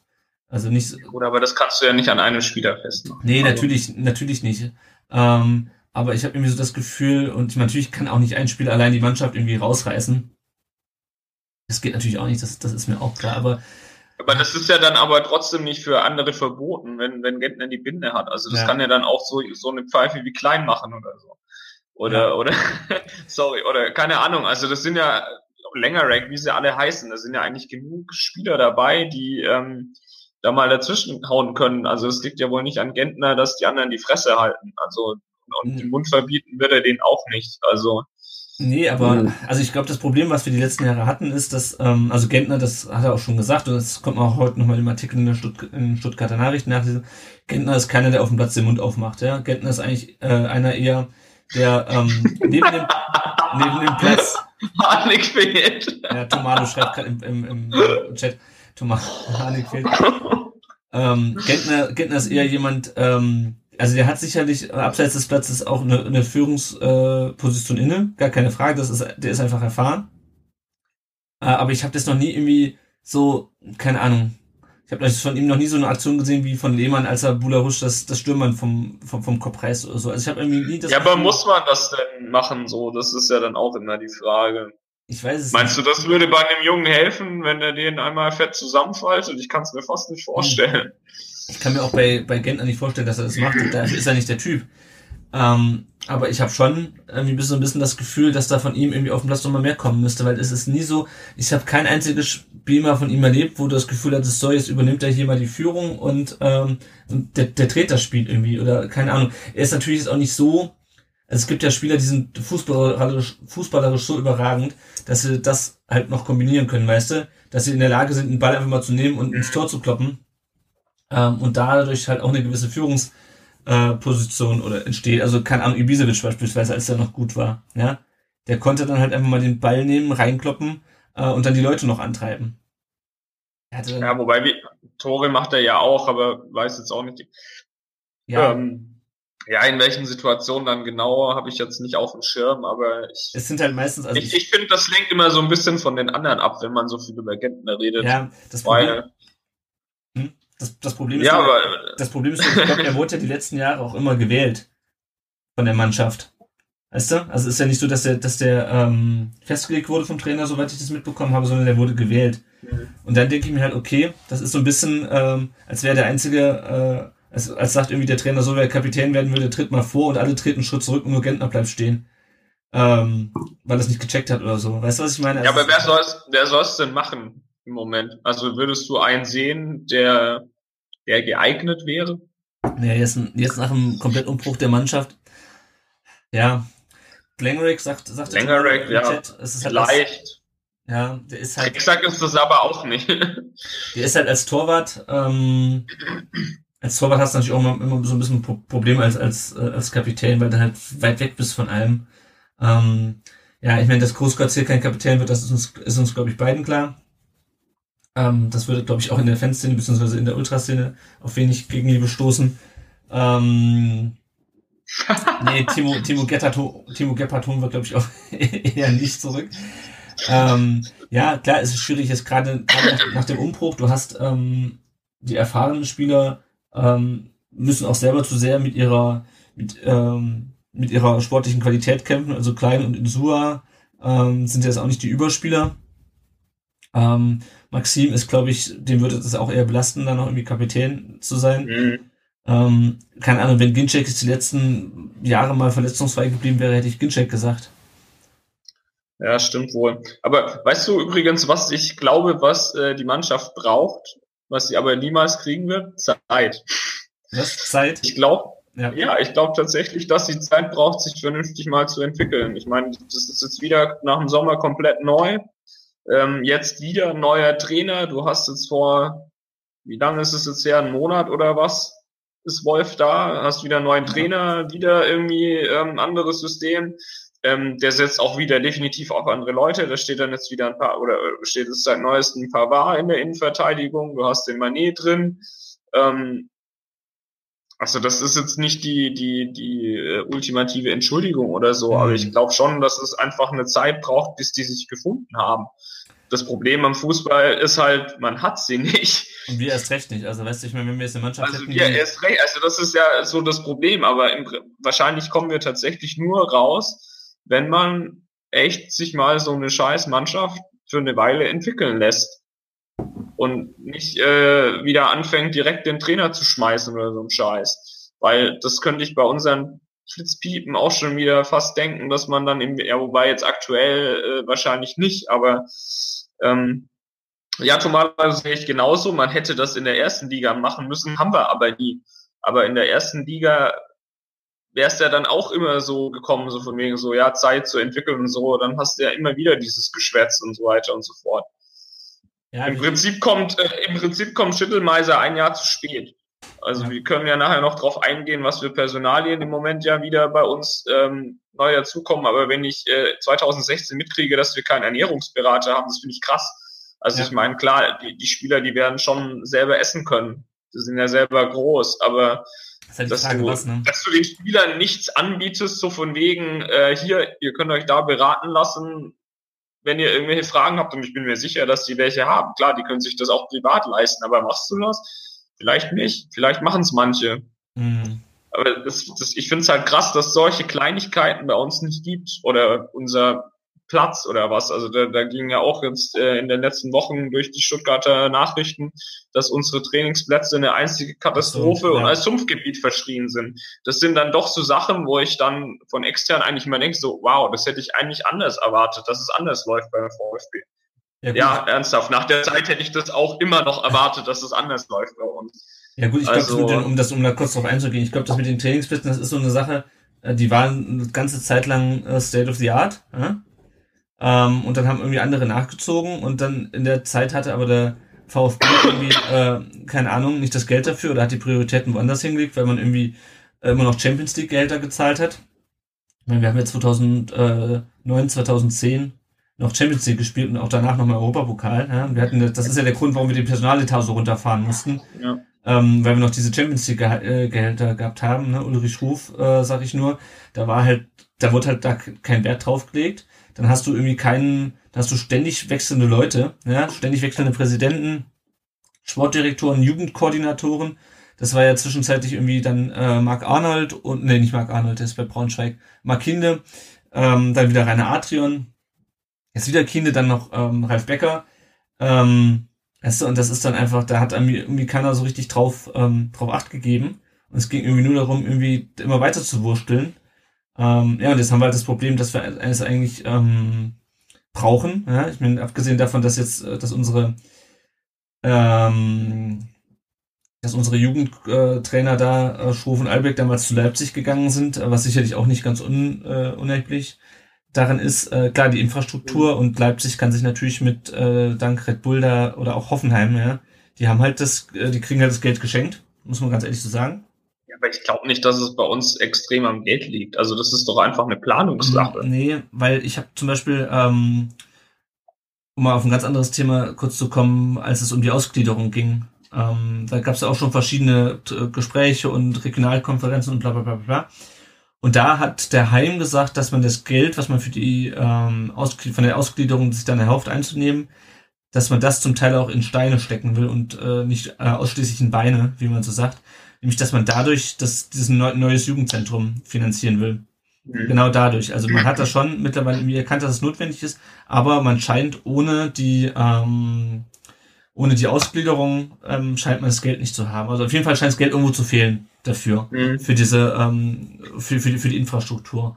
Äh, was ich irgendwie erschreckend finde, weil das ist irgendwie so ein bisschen das immer, was den VfB ausgezeichnet hat und wo ich auch immer eigentlich davon ausging, dass der VfB da eigentlich äh, bundesweit Spitze ist, ja, weil wir halt irgendwie nicht die, äh, wie Ja, aber halt nicht mehr. Also genau. das ist, äh, wenn, wenn da wurde die letzten zehn Jahre gepennt. Und wenn ich jetzt einen Schuldigen nennen müsste, ich könnte es gar nicht. Also da wurde, ich weiß gar nicht, man, man hat nach 2007 ähm, irgendwie jeder eine Kiste Wein gesoffen gefühlt und dann ist man im Delirium geblieben für die nächsten zehn Jahre so ungefähr. Also das, ist so. Ja, wobei ich, ich muss ja sagen, es wurde ständige Wechsel, ständige Wechsel. Also da hat ja keiner irgendwie eine, ja, es gibt keine Konstanz und daran hapert eigentlich alles auf der NV, wo wir jetzt gleich noch äh, zu sprechen kommen, äh, werden dann die Aufsichtsräte und so wieder nicht entlastet und so weiter. Das ist ja alles eine Symbolwirkung. Ja. Klar, die Leute sind unzufrieden, aber ich glaube nicht mal, dass die handelnden Personen, die jetzt rausgeschmissen wurden, wirklich was dafür können, weil die eigentlich die Neuen immer den Scherbenhaufen von den letzten zusammenzukehren haben. Ja, ich glaub, und das, hm, ja. ja. Ja, ich glaube, das Problem war, wobei diese Inkonstanz, die haben wir ja nun schon seit Jahren und ich meine, da wurden zum Teil also wenn ich mir angucke, auf welchen Tabellenpositionen wir in der Vergangenheit Trainer entlassen haben, ja, ich meine, das ging im Grunde ging das damit los, dass ähm, gut, aber ich meine, das war auch schon unter Staud so. Also das Staud ja irgendwann gesagt so ist Schluss, aber es äh, und Hund wollte dann gerne äh, Mäuser haben, ja. Und dann äh, ist, ist Held gegangen, dann kam Bobic und das ist irgendwie, ja, du hast da irgendwie keine Konstanz drin gehabt. Die Trainer wurden, wie gesagt, wild gewechselt ähm, wo ich mir manchmal irgendwie gewünscht also beispielsweise Christian Groß hat jetzt immer noch, abgesehen von Olaf Jansen, ähm, die beste Bilanz äh, der VfB-Trainer in den letzten Jahren. Ja. Ich weiß schon gar nicht mehr, warum der damals entlassen wurde. Ich glaube, weil wir auf Platz, äh, weil wir irgendwie auf Platz 12 standen oder sowas. Hat er, hat er sich nicht eigentlich auch irgendwie gehen lassen damals? Ja, also so, irgendwas war da doch so. Ja, und ich meine, so, so wenig ich Markus Babbel jetzt persönlich mag, ähm, der wurde damals, oder der ist damals gegangen oder wurde entlassen, äh, da standen wir auf Platz 11, ja, auf, am, am 16. Spieltag, nach diesem Bochum-Spiel, wo es dann Krawalle vor der Haupttribüne gab, ja. Da haben wir den Trainer entlassen auf Platz 11. Hm. Ja, Tomalo sagt gerade, dass äh, Groß damals mehr Kompetenzen wollte. Ich weiß gar nicht, wer der Manager war, die auf jeden Fall nicht Held, gekriegt hat. Held, Held, nee, Held oder naja, Bobic. Ich kann mir Bobic vorstellen. Naja, auf jeden Fall, ähm, ach, das ist einfach, das war ja. Nachheld auf jeden Fall, ja, stimmt. Ja, ja, da muss, da muss der ja. Bobic, Bobic gewesen sein. Es ist einfach die Inkonstanz, die uns das Genick gebrochen hat und die vielen Trainerwechsel und ähm, ja, wir hatten halt nur wenige Konstanten. Ähm, neben Fritzler, wie Tomalo gerade im Blog angemerkt hat, war das halt nur Christian Gentner und Martin Harnik und Niedermeyer, die jetzt auch weg sind. Ähm, ja. Wo wir bei den Trainerwechseln sind, wollen ja. wir denn äh, nicht mal unseren aktuellen Trainer jetzt schon bewerten? Können wir das denn überhaupt schon? Wie siehst du das denn? Ja, also ich meine, wir hatten so ein bisschen, wir haben jetzt zwei Spiele äh, von ihm gesehen. Eins, äh, wo man sagt, geil, alles läuft, wir haben den perfekten Trainer verpflichtet. Und eins, wo man sagt, um Himmels Willen, wir haben Zorniger 2.0 nur äh, nicht in Schwäbisch und ein bisschen weniger Haut drauf verpflichtet. Hm. Wobei ich aber sagen muss, also ich finde, ähm, also so im Nachhinein finde ich, ähm, verändert sich ja die, die Perspektive auf Zorniger ein bisschen. Ähm, der hat zwar, wie gesagt, ähm, sich ziemlich bescheuert verhalten, aber die, die Spielidee war jetzt nicht die allerschlechteste. Und ähm, ich habe ja schon gerade gesagt, dass mich das Dresden-Spiel so ein bisschen an Sonic erinnert, weil man halt auch wieder draufgegangen ist in der zweiten Halbzeit. Mit dem Unterschied, dass man dann halt ähm, eh schon 3-0 zurückgelegen hat und nicht Ja, man muss, hat. man musste halt draufgehen. Also entweder im Prinzip, also äh, hätte sich, ähm, hätte ähm, Wolf äh, irgendwie drei Verteidiger zur Halbzeit eingewechselt, dann würde ich hier auf jeden Fall sitzen und sagen, what the fuck, was ist denn bei dir kaputt? Das kannst ja. du doch nicht bringen. Du musst doch nach vorne spielen. Von dem her, also die, zwei Tore nach der Halbzeit sind scheißegal. Trotzdem war die Körpersprache auch in der zweiten Halbzeit echt furchtbar. Ja. Also du wusstest zur 50. Minute, dass das Spiel verloren ist. Also klar hat man da dann noch was probiert, man, man ist gut nach vorne gekommen, aber hat, ja, du machst dann natürlich auch Räume für die Dresden auch. Das haben die auch gut, gut gemacht, Aufsteiger hin oder her. Mhm. Und ähm, ja, also dem, aber ich finde ihn eigentlich auch ganz gut. Für mich macht er einen kompetenten, auf, auf mich macht er einen kompetenten Eindruck. Und ähm, ja, also ich, ich halte eigentlich relativ viel von ihm. Ich hoffe, das kann er halten. Ja. Ähm, hat jetzt ja auch äh, Verstärkung noch bekommen. Mhm. Äh, der Laux, der Sportpsychologe, der schon mal bei uns war, ähm, verstärkt ist das Trainerteam. Mhm. Ähm, war ja, glaube ich, auch eigentlich noch bei uns äh, angestellt zum Ende letzter Saison, aber wurde dann mehr oder weniger gegangen, weil Lubukai ihn gar nicht wollte. Ja. Also je, je mehr man so die Hintergründe mitbekommt, desto mehr sieht man eigentlich, wie wenig Schindelmeise und Lubukai eigentlich zusammengepasst haben, nämlich sowas von mhm. gar nicht. Also die scheinen ja ähm, wirklich komplett unterschiedliche Auffassungen vom, vom Fußball zu haben. Ja. Also das ähm, Gut, aber wir waren beim Trainer, sorry. genau, ähm, ja genau, wir, wir können auch gerne nochmal auf, also auf, ähm, auf die beiden neuen äh, Zusatztrainer sozusagen eingehen oder ähm, Ergänzungen im Trainerteam. Also bei Laugt weiß ich, also ich, keine Ahnung, ich weiß auch nicht so, ob der, ähm, ob der so der, der Schlüssel dann ist. Ich, mein, mein kleiner Sportpsychologe ist immer gut. Ähm, der hat vorher bei, also es stand glaube ich in einem Artikel an der Stuttgarter Zeitung, dass er vorher bei Leipzig war und davor bei Bayern als Sportpsychologe. Ähm, keine Ahnung.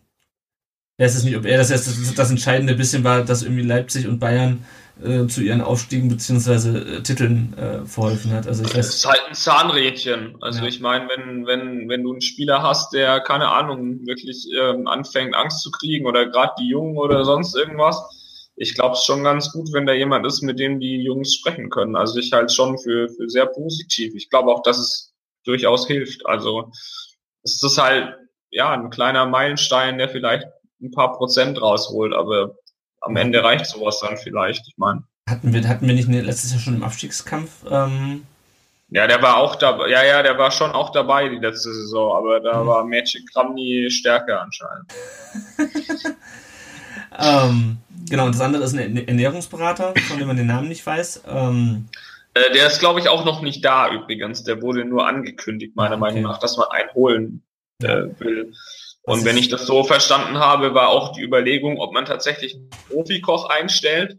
Das hat man wohl aber wieder verworfen und ähm, arbeitet da mit äh, dem Clubrestaurant jetzt zusammen, die sich anscheinend total freuen. Ähm, genau, also ja, wie gesagt, ich glaube, die, die sollten eigentlich selber alt genug sein, zu wissen, was sie essen sollten und was nicht. Trotzdem finde ich es krass, dass äh, der VfB sowas nicht anbietet. Also wenn, wenn ich äh, Profi wäre, ich fände total geil, wenn ich äh, zum Training fahre, dann äh, hast du um zwölf fertig trainiert, du weißt, du kannst ins Clubrestaurant gehen, kriegst da geiles Essen, was, was dir gut tut, das und dann kannst du nach, äh, also. nach Hause. Also ja, Timo Werner, Tomalo sagt es gerade, ist ja das beste Beispiel. Der, er heult dann rum, ähm, dass er nicht wusste, ähm, dass er keine Döner essen soll oder so. Das ist natürlich extrem lächerlich. Also um Gottes Willen, lieber Timo Werner, wenn du hier zuhörst, sorry, also wie dumm kann man eigentlich sein? Ich finde find, find sowieso der aber, Werner, der sich wirklich in jedem, also, fast jedem Interview bei Leipzig irgendwie nochmal darüber mokiert, wie toll äh, die, äh, ja, die also, bei Leipzig und wie scheiße es in Stuttgart war. Also der soll sowieso mal den Ball Anyway, brauchen wir ja nicht drüber zu sprechen, aber ja. dass es wirklich keine Angebote äh, beim VfB offensichtlich scheinbar hat. Also ich, ich weiß es ja nicht, aber es hört sich zumindest aus der Presse so an. Dass, also wenn es wirklich so ist, das ist ein Witz. Also da kann ich dann auch ein Timo Werner, also Timo Werner muss das nicht öffentlich äh, kommunizieren, aber wenn er, wenn der in Leipzig ist und im Prinzip nichts machen muss außer kicken, ist klar, dass er da dann irgendwie voll abgeht, weil du hast die Birne frei. Du weißt genau, okay, hier, ich krieg vom Verein alles. Ich kann da dann zum Essen gehen, das ist gut und so ja. weiter und so weiter. Nur, nur also ich glaube, das sind schon ganz viele Kleinigkeiten, die man tatsächlich verbessern kann. Ob das am Ende dann solche Spiele wie gegen Dresden verhindert, ich äh, glaube ich jetzt ehrlich gesagt zwar auch nicht, aber ich glaube, so overall wird's dann trotzdem ja. besser. Ja, also wie gesagt, ich finde, ich war mit dem, mit dem Clubrestaurant, also dass da irgendwie noch keiner drauf gekommen ist, zu sagen hier, also, also anscheinend, ich hätte jetzt wirklich schon gedacht, okay, wir haben da ein Restaurant, ja. Ich meine, klar, wir haben auch Palm Beach, äh, aber das eine, das, ja. das Clubrestaurant, das ist ja noch, sagen wir, näher am, näher am Verein dran. Ja? Ähm, und dass man da nicht die Infrastruktur hat, äh, nutzt, die man hat, zum, was, was die Ernährung angeht, ja. Und ich meine, wie gesagt, der Werner wird sich das ja nicht ausgedacht haben, aber wenn er dann wirklich äh, irgendwie, ich meine, also, keine Ahnung, Vielleicht gibt's da irgendwie noch rund ums Stadion eine Dönerbude, die ich nicht gesehen habe. Ja? Aber ähm, ich, ich habe da noch nie eine gesehen. Ähm, und wenn er sich dann, wenn er dann irgendwie noch in die Stadt fährt oder nach Cannstatt reingeht, ja, ähm, und sich dann noch einen Döner geholt hat, äh, das wirft natürlich zum einen Zweifel an Timo Werner auf, aber dem äh, halte ich sowieso nach seinem Wechsel äh, nicht mehr für zurechnungsfähig.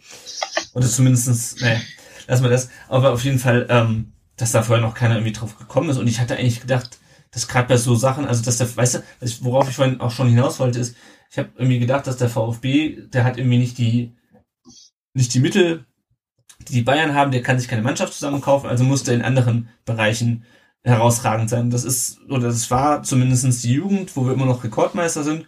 Und da dachte ich, dass man in so anderen Sachen, die jetzt nicht so viel Geld kosten wie äh, irgendwie ein Robert Lewandowski, ähm, zumindestens jetzt nicht so direkt, dass man kann 35 Millionen auf einmal ausgibt, ähm, dass man bei so Sachen dann irgendwie weiter vorne, weiter vorne ist, äh, um irgendwie das, das auszugleichen, die, die irgendwie die sportlichen Defizite, die man jetzt erstmal so in der Mannschaft gegenüber anderen Vereinen hat. Und dass da wirklich gepennt wurde und das dann nur so rumgewurstelt wurde und es ist keine Ahnung, ich meine, wir haben jetzt auch nur den Blick von außen. Vielleicht hat auch, äh, haben auch Freddy Bobic und Robin Dutt und ähm, Horst Held im Hintergrund ganz tolle Sachen sich ausgedacht und wir merken davon nichts.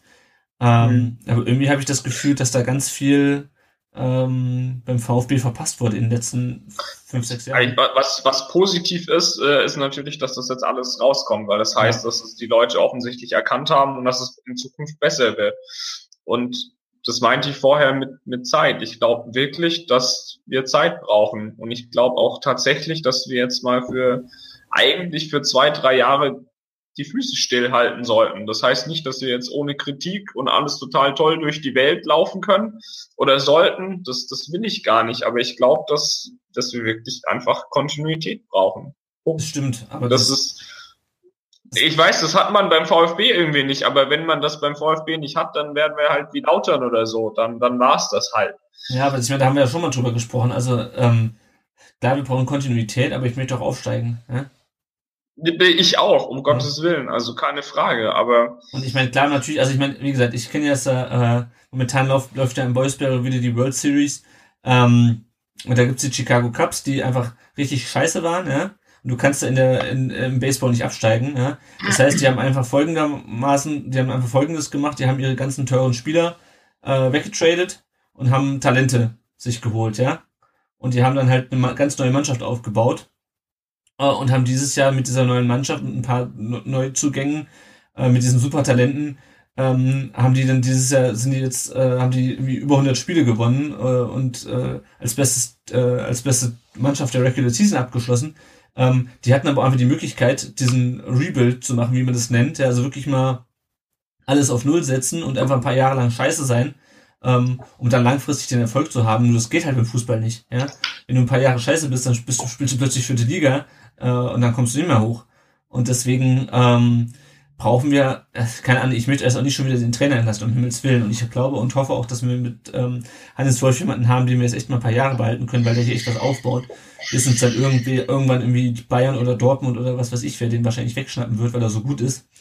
Ähm, aber ich, ähm, ich möchte der Mannschaft dieses Jahr nicht zugestehen, äh, zugestehen, scheiße zu sein. Oder irgendwie mal. Also weißt du, wir, wir müssen einfach aufsteigen. Weil nee, um Gottes Willen. Also ganz ehrlich, wenn die, wenn die äh, Spiele knapp verlieren, dann ist aber das gegen, äh, äh, gegen Bremen, sage ich schon, gegen Dresden, das war halt eben kein solchen Spiel, das, solches Spiel. Das war so deutlich.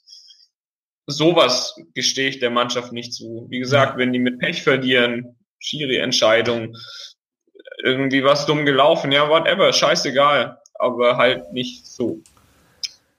Ja, nee, aber ansonsten, um nochmal auf, ähm, auf Wolf zurückzukommen, also wie gesagt, der macht für mich eigentlich ein bisschen einen relativ äh, guten Eindruck, relativ nüchtern.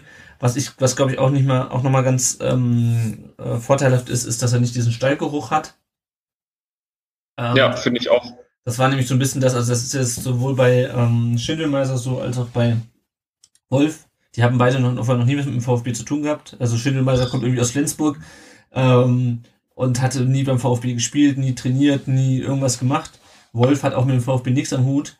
Ähm, und das ist, glaube ich, so ein bisschen das, woran wir auch in den letzten Jahren gekrankt haben, dass wir halt viele Leute geholt haben, weil sie entweder aus dem aus Württemberg kommen oder aus dem Schwäbischen oder weil sie Schwäbisch reden können oder weil sie mit dem VfB gespielt haben. Also, weißt du, so Dutt und Zorniger sind ja das beste Beispiel. Also irgendwie ähm, Ja, das stimmt. Zorniger als, als ehemaliger Co-Trainer von Bubble und als, äh, als Schwabe. Äh, Dutt, der auch aus Leonberg kommt. Als Mutlanger jetzt hat. Ja.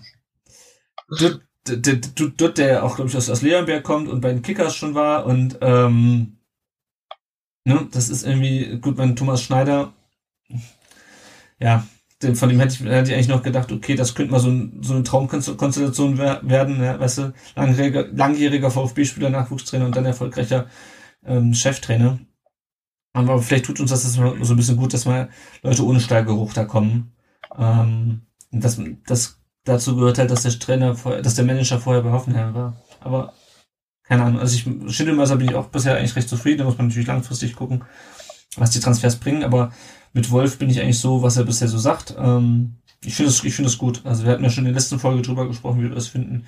Ähm, auch er wird natürlich an den Ja. Ergebnissen gemessen, das ist klar. Also wenn wir jetzt ein paar so Spiele abliefern, wo wir die Hucke voll kriegen, ähm, dann muss man auch gucken, ob er, äh, wie er, muss er auch gucken, wie er das ändern kann. Aber mit, also bisher bin ich eigentlich sehr, sehr, sehr zufrieden mit Wolf. Ja. Ähm, auch wenn es natürlich jetzt nach den Spielen nicht so ganz einfach ist, äh, weil wir schon gesagt haben, wie wild diese Spiele eigentlich waren. Ja. Ja, ähm, Kommen soweit- wir zur Mitgliederversammlung. ich wollte gerade sagen, soweit erstmal zum Sportlichen. Ich frage nochmal hier in die Runde von sechs Zuschauern, vielleicht vier. Gibt es von eurer Seite noch Fragen, die wir diskutieren sollen zum Sportlichen, zu den letzten Spielen? Ähm, ich gucke mal, ob sich doch nochmal jemand meldet. Alle eingestarrt. Äh, übrigens, ähm, der italienische Innenverteidiger, den wir letzte Saison hatten, kommst du mittlerweile drauf? Ne. Federico Barba. Ah, natürlich. Ja, Ach so, genau. aber der, der hat doch nur ein Spiel gemacht oder so. Nee, oder? nee, nee, der hat ein paar Spiele gemacht und gegen Bremen. Ehrlich? Ja, gegen Bremen. Da hat er, da kam irgendwie langer Ball und er geht hoch und köpft ihn über, ich glaube, das war dann schon ein Längerack. Ähm, köpft ihn drüber. Kann mich gar nicht dran erinnern. Irgendwie Ja. ging das ah, äh, gut verdrängt auf jeden Fall. Genau. Gut, also wie gesagt, ich sehe jetzt hier keine Fragen. Wenn ihr noch irgendwie Fragen habt, schreibt die einfach unten rein. Ähm, und dann, äh, dann reagieren wir noch darauf. Wir können auch gerne nochmal zurückspringen. Ähm, wie gesagt, und generell, wenn ihr irgendwie noch was noch beitragen, was beitragen wollt, schreibt einfach da unten rein, wo Say Something Nice steht. Äh, und schreibt mehr als Say Something Nice. Ähm, ja.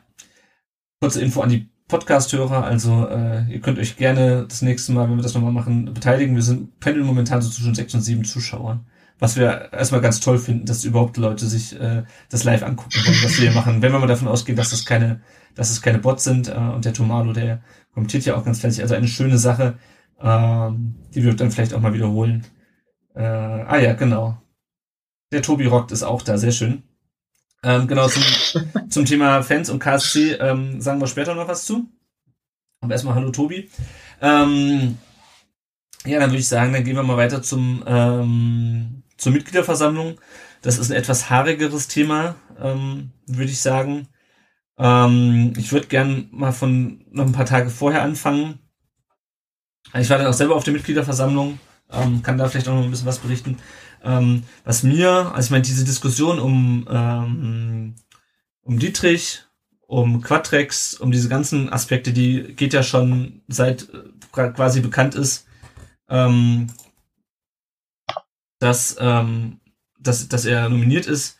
Schon seitdem ähm, wissen wir im Grunde, oder ge- geht ja diese Diskussion schon los. So, und ähm, dann kam dann aber in den Tagen vor dem, ähm, vor der MV, kamen dann ein paar Artikel in der Stuttgarter Zeitung von Gunther Bahner. Ähm, und klar, die Situation ist sehr polarisiert und alles, aber das war ein Artikel, wo ich mir wirklich denke, ähm, da macht die Stuttgarter Zeitung mal wieder Vereinspolitik. Also das war zum einen ein Porträt über ähm, den Aufsichtsratsvorsitzenden Martin Schäfer, wo so ein bisschen halt, es war so ein bisschen so eine Home Story. Ja? Also es ging irgendwie so ein bisschen, ja, und der hat ja früher nichts und der hat er sich alles mit seinen eigenen Händen erarbeitet, das mag auch sein. Aber ich frage mich halt, warum man eine Woche vor der Mitgliederversammlung ein Porträt über jemanden bringt und wirklich ausschließlich positiv darstellt. Also, keine Ahnung, vielleicht ist es auch ausschließlich ein, ein positiver Mensch. Äh, oder vielleicht ist das, vielleicht ist das auch wirklich ein Heiliger. Aber, keine Ahnung, vielleicht hast du, hast du den Artikel auch gelesen? Äh, Habe ich gelesen. Ähm, fand ich auch irgendwie merkwürdig, aber ich habe mich ehrlich gesagt aus der ganzen Sache auch so ein bisschen rausgehalten, weil ich da echt keinen Bock drauf hatte, so ein bisschen. Mhm. Das ist natürlich bitter, weil wir darüber reden wollen, aber ähm, Nö, das ist ja okay. Also es ist ja. Ich ähm, fand's, ich fand's echt äh, ja schon schon ähm, ähm, Kasperle-Theater eigentlich, was da von allen so aufgeführt wurde. Also da ist eigentlich egal, in welche Richtung man geht. Ja. Sowohl vom Verein, teilweise auch von den Fans. Ähm, ja, ich weiß auch nicht. Also wenn man dann irgendwie sagt, man will das Beste für den VfB, dann müssen sich, glaube ich, wirklich beide Seiten an die eigene Nase packen, so ein bisschen. Hm. Weil ich ähm, der, der, die Fronten waren da oder sind, glaube ich, auch immer noch schon ziemlich verhärtet und ich glaube nicht, dass das wirklich gut für den Verein ist. Ja, nee, das stimmt. Also ähm, ich habe auch, also ich habe es auch im Blog schon mal geschrieben, ähm, die Spruchbände vom CC, ähm, die sind natürlich und auch vom Schwabensturm, das sind ja mal die beiden großen Gruppen, die Spruchbänder machen. Über die Spruchbänder von manch anderen Gruppen wollen wir lieber gar nicht reden. Äh, ich sag mal äh, Heidenheim-Spiel. Ähm, äh, die Spruchbinder, die waren natürlich äh, in der Ausdrucksweise schon krass. Ja? Also es stand irgendwie ähm, Dietrich verhindern, äh, Schäfer, Jenner, Port, verpisst euch. Ähm, das ist gar keine Frage. Ich meine, das ist, ist, ist, ist ja auch nichts Neues, ähm, dass die, äh, dass die jetzt sagen wir nicht äh, auf ihren Spruchbändern freundlich bitten, könntet ihr bitte etwas anders machen im Verein? Wir sind mit eurer Meinung nicht einverstanden. Ähm, aber was ich dann so ein bisschen problematisch fand, und klar, das heizt natürlich die Stimmung auch an, gar, keine Frage. Was ich ein bisschen problematisch fand, war, dieser, war die nächsten Artikel, die dann von Gunter Bahner erschienen, wo dann, oder auch von der Stuttgarter Zeitung, Dirk Preis hat auch nochmal einen ähnlichen Artikel geschrieben, wo er dann den Leuten, die irgendwie jetzt Dietrich verhindern wollten und den Aufsichtsrat abwählen wollten, irgendwie vorgeworfen hat, gegen alles und jeden zu sein. Ja? Und das finde ich so ein bisschen, äh, das wird dem Ganzen nicht gerecht, zu sagen, die sind gegen alles und jeden und sind praktisch aus, aus Prinzip dagegen, ähm, also ich meine, es ist ja nicht so, als ob jetzt ähm, diese, diese Kritikpunkte oder die Vorwürfe, als ob die jetzt völlig aus der Luft gegriffen sind oder als ob sich da jemand jetzt eine Verschwörungstheorie komplett ausgedacht hat. Ja? Also ich meine, man kann natürlich sagen, okay, Quatrix, das ist kein Problem, die DFL hat grünes Licht gegeben, gut so. Und man kann sagen, ähm, der Aufsichtsrat hat in der schwierigen Situation irgendwie ähm, den Verein irgendwie am, am Laufen gehalten. Das sind ja, ne, also das darüber kann man ja diskutieren. Ja? Die einen sagen, nee, hat er nicht, weil Lukai und und Schindelmeister und die anderen sagen dann, äh, doch hat er, weil irgendwie, keine Ahnung, sonst keiner da war. Aber dann Leuten vorzuwerfen, die irgendwie Kritik an diesen Personen üben und ja, die, die, die Tonart und die Art und Weise, wie es geäußert wurde, das war jetzt nicht unbedingt ähm, förderlich für den Frieden, sage ich mal, ja. Aber den, ähm, den vorzuwerfen, gegen alles und jeden zu sein und sozusagen nach dem Motto, die sind halt grundsätzlich in der Fundamentalopposition, das finde ich schon schwach. Zumal es ist ja nur auch nicht so, als ob wir jetzt irgendwie, als ob es beim VfB keinen Grund zur Kritik gegeben hätte in den letzten Jahren. Ich meine, klar, da wurde immer viel Kritik geäußert von Fans und auch gerade von den äh, von den organisierten Fans von Ultras. Ähm, aber ich meine, es ist ja nur nicht so, als ob das irgendwie in den letzten Jahren irgendwie super bei uns gelaufen wäre. Also ich meine, Kritik, Grund für Kritik ist ja schon da. Ähm, ja, also das fand ich schon im Vorhinein. Ähm, ja, die, die Spruchbänder zum einen, aber auch dann diese Artikel und dann auch gerade halt von der Zeitung ähm, und natürlich auch halt von Schäfer, muss, muss man auch dazu sagen, der halt gesagt hat, wer und wer den Aufsichtsrat abwählen will, der will den Verein in Schutt und Asche legen. Ähm, mhm. Das war alles nicht förderlich. Ähm, also das vielleicht so als, als, Vor, als das, äh, Vorlauf zur MV. Schlimme finde ich so, oder was heißt das Schlimme? Ähm, ich glaube, dass ähm, die Vereinsführung und ja, auf Twitter hieß es ja, ich, oder man, man soll nicht die Ultras sagen, weil die Ultras kann man gar nicht sagen.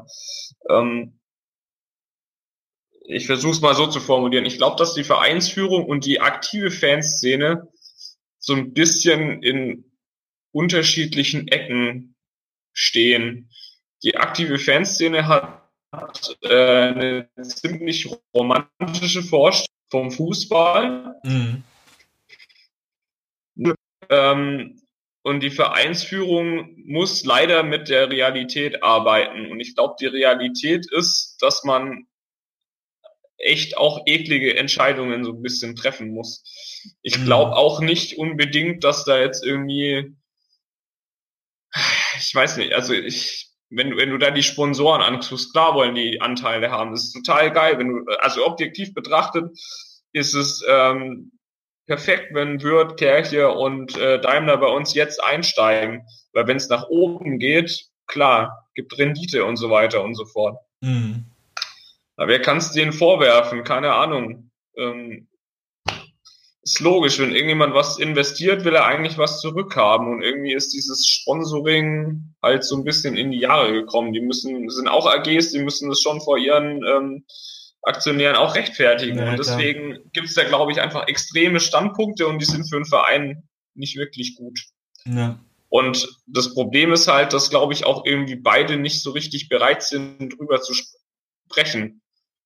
Beziehungsweise die, also ich sage schon wieder, die Ultras, die sind es offensichtlich, weil die im Vereinsausschuss und so weiter sitzen, wobei mhm. es da ja auch ähm, Fanbeirat eigentlich oder genau Fanbeirat, wobei das ja nicht nur die Ultras waren, sondern da eigentlich mit äh, äh, anscheinend ja alle nicht wirklich mit Dietrich gesprochen haben. Das finde ich echt falsch.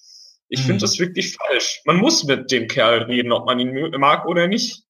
Nur so funktioniert's ja. Also ja, ja also ich, ich fand auch, ich habe ja diesen Artikel auch gelesen. Ich fand es auch nicht gut, ähm, wie der Fanausschuss der reagiert hat. Ich meine, das ist natürlich ein gutes Recht, nichts zu sagen, aber es ist halt ähm, und wenn man Dietrich irgendwie, wenn man sagt, dass man Dietrich verhindern will, dann ist das halt auch einfach von der Außenwirkung. Also da zum einen finde ich es grundsätzlich nicht reden, ist halt doof, ja.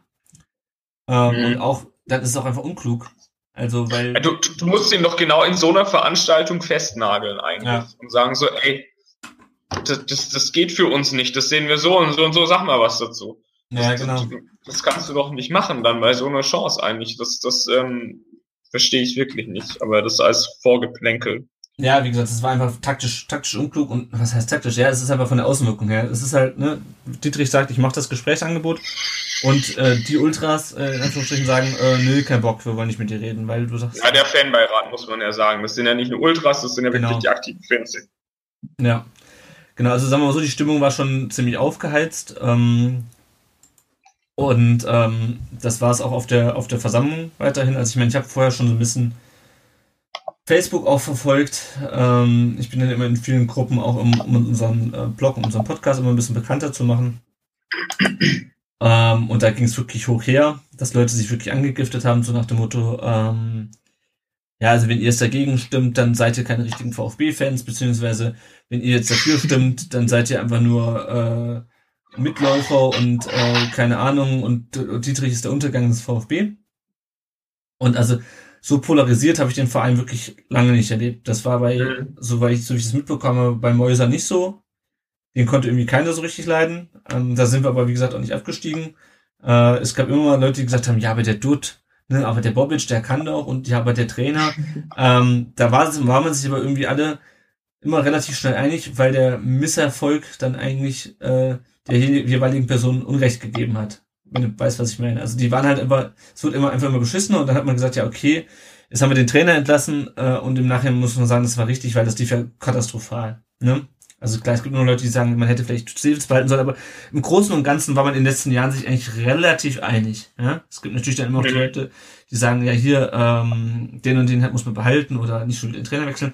Aber worauf ich hinaus will, und jetzt ist der Verein wirklich gespalten und das habe ich schon damals äh, im Verein, äh, im Verein, im Podcast äh, vorausgesagt, dass die Person Dietrich einfach ähm, spalten wird. Und das meine ich nicht mal so, dass er aktiv spaltet. Ja? Das er wird jetzt auch viel als Spalter bestimmt, was ich ein bisschen unpassend finde, weil er ist ja nicht, er ist ja nicht im Sinne der Sinne derjenige, der jetzt aktiv spaltet, indem er irgendwie sagt, also kommen wir vielleicht auch noch zu, ganz unbeleckt ist er da auch nicht, aber es ist nicht so, dass er von vornherein spalten wollte. Ja? Ähm, aber er äh, die Personalie spaltet einfach. Einfach dadurch, durch seine, durch seine Person, ja. Also eigentlich ist es der Aufsichtsrat, der dadurch damit das Risiko eingegangen ist, dass sich halt der, ähm, dass sich halt der Verein sehr polarisiert. Und ähm, das hat man halt einfach gemerkt während der Versammlung. Ähm, mhm. Das ging damit ging natürlich mit dem Abwahlantrag gegen, also mit dem Antrag los, die Abwahl des Aufsichtsrats auf die Tagesordnung zu setzen was abgelehnt wurde. Und du hast wirklich so diese, ähm, du hast so diese, äh, diese Lager wirklich, ja. Du hast das eine Lager, das war kontra Aufsichtsrat, kontra Dietrich, kontra Satzungsänderung, da kommen wir auch später noch zu. Und das andere Lager, das war pro Dietrich, äh, pro Aufsichtsrat, ja. Also da, da, da, da konnte man auch gar nicht so, so, so differenzieren. Das, ja.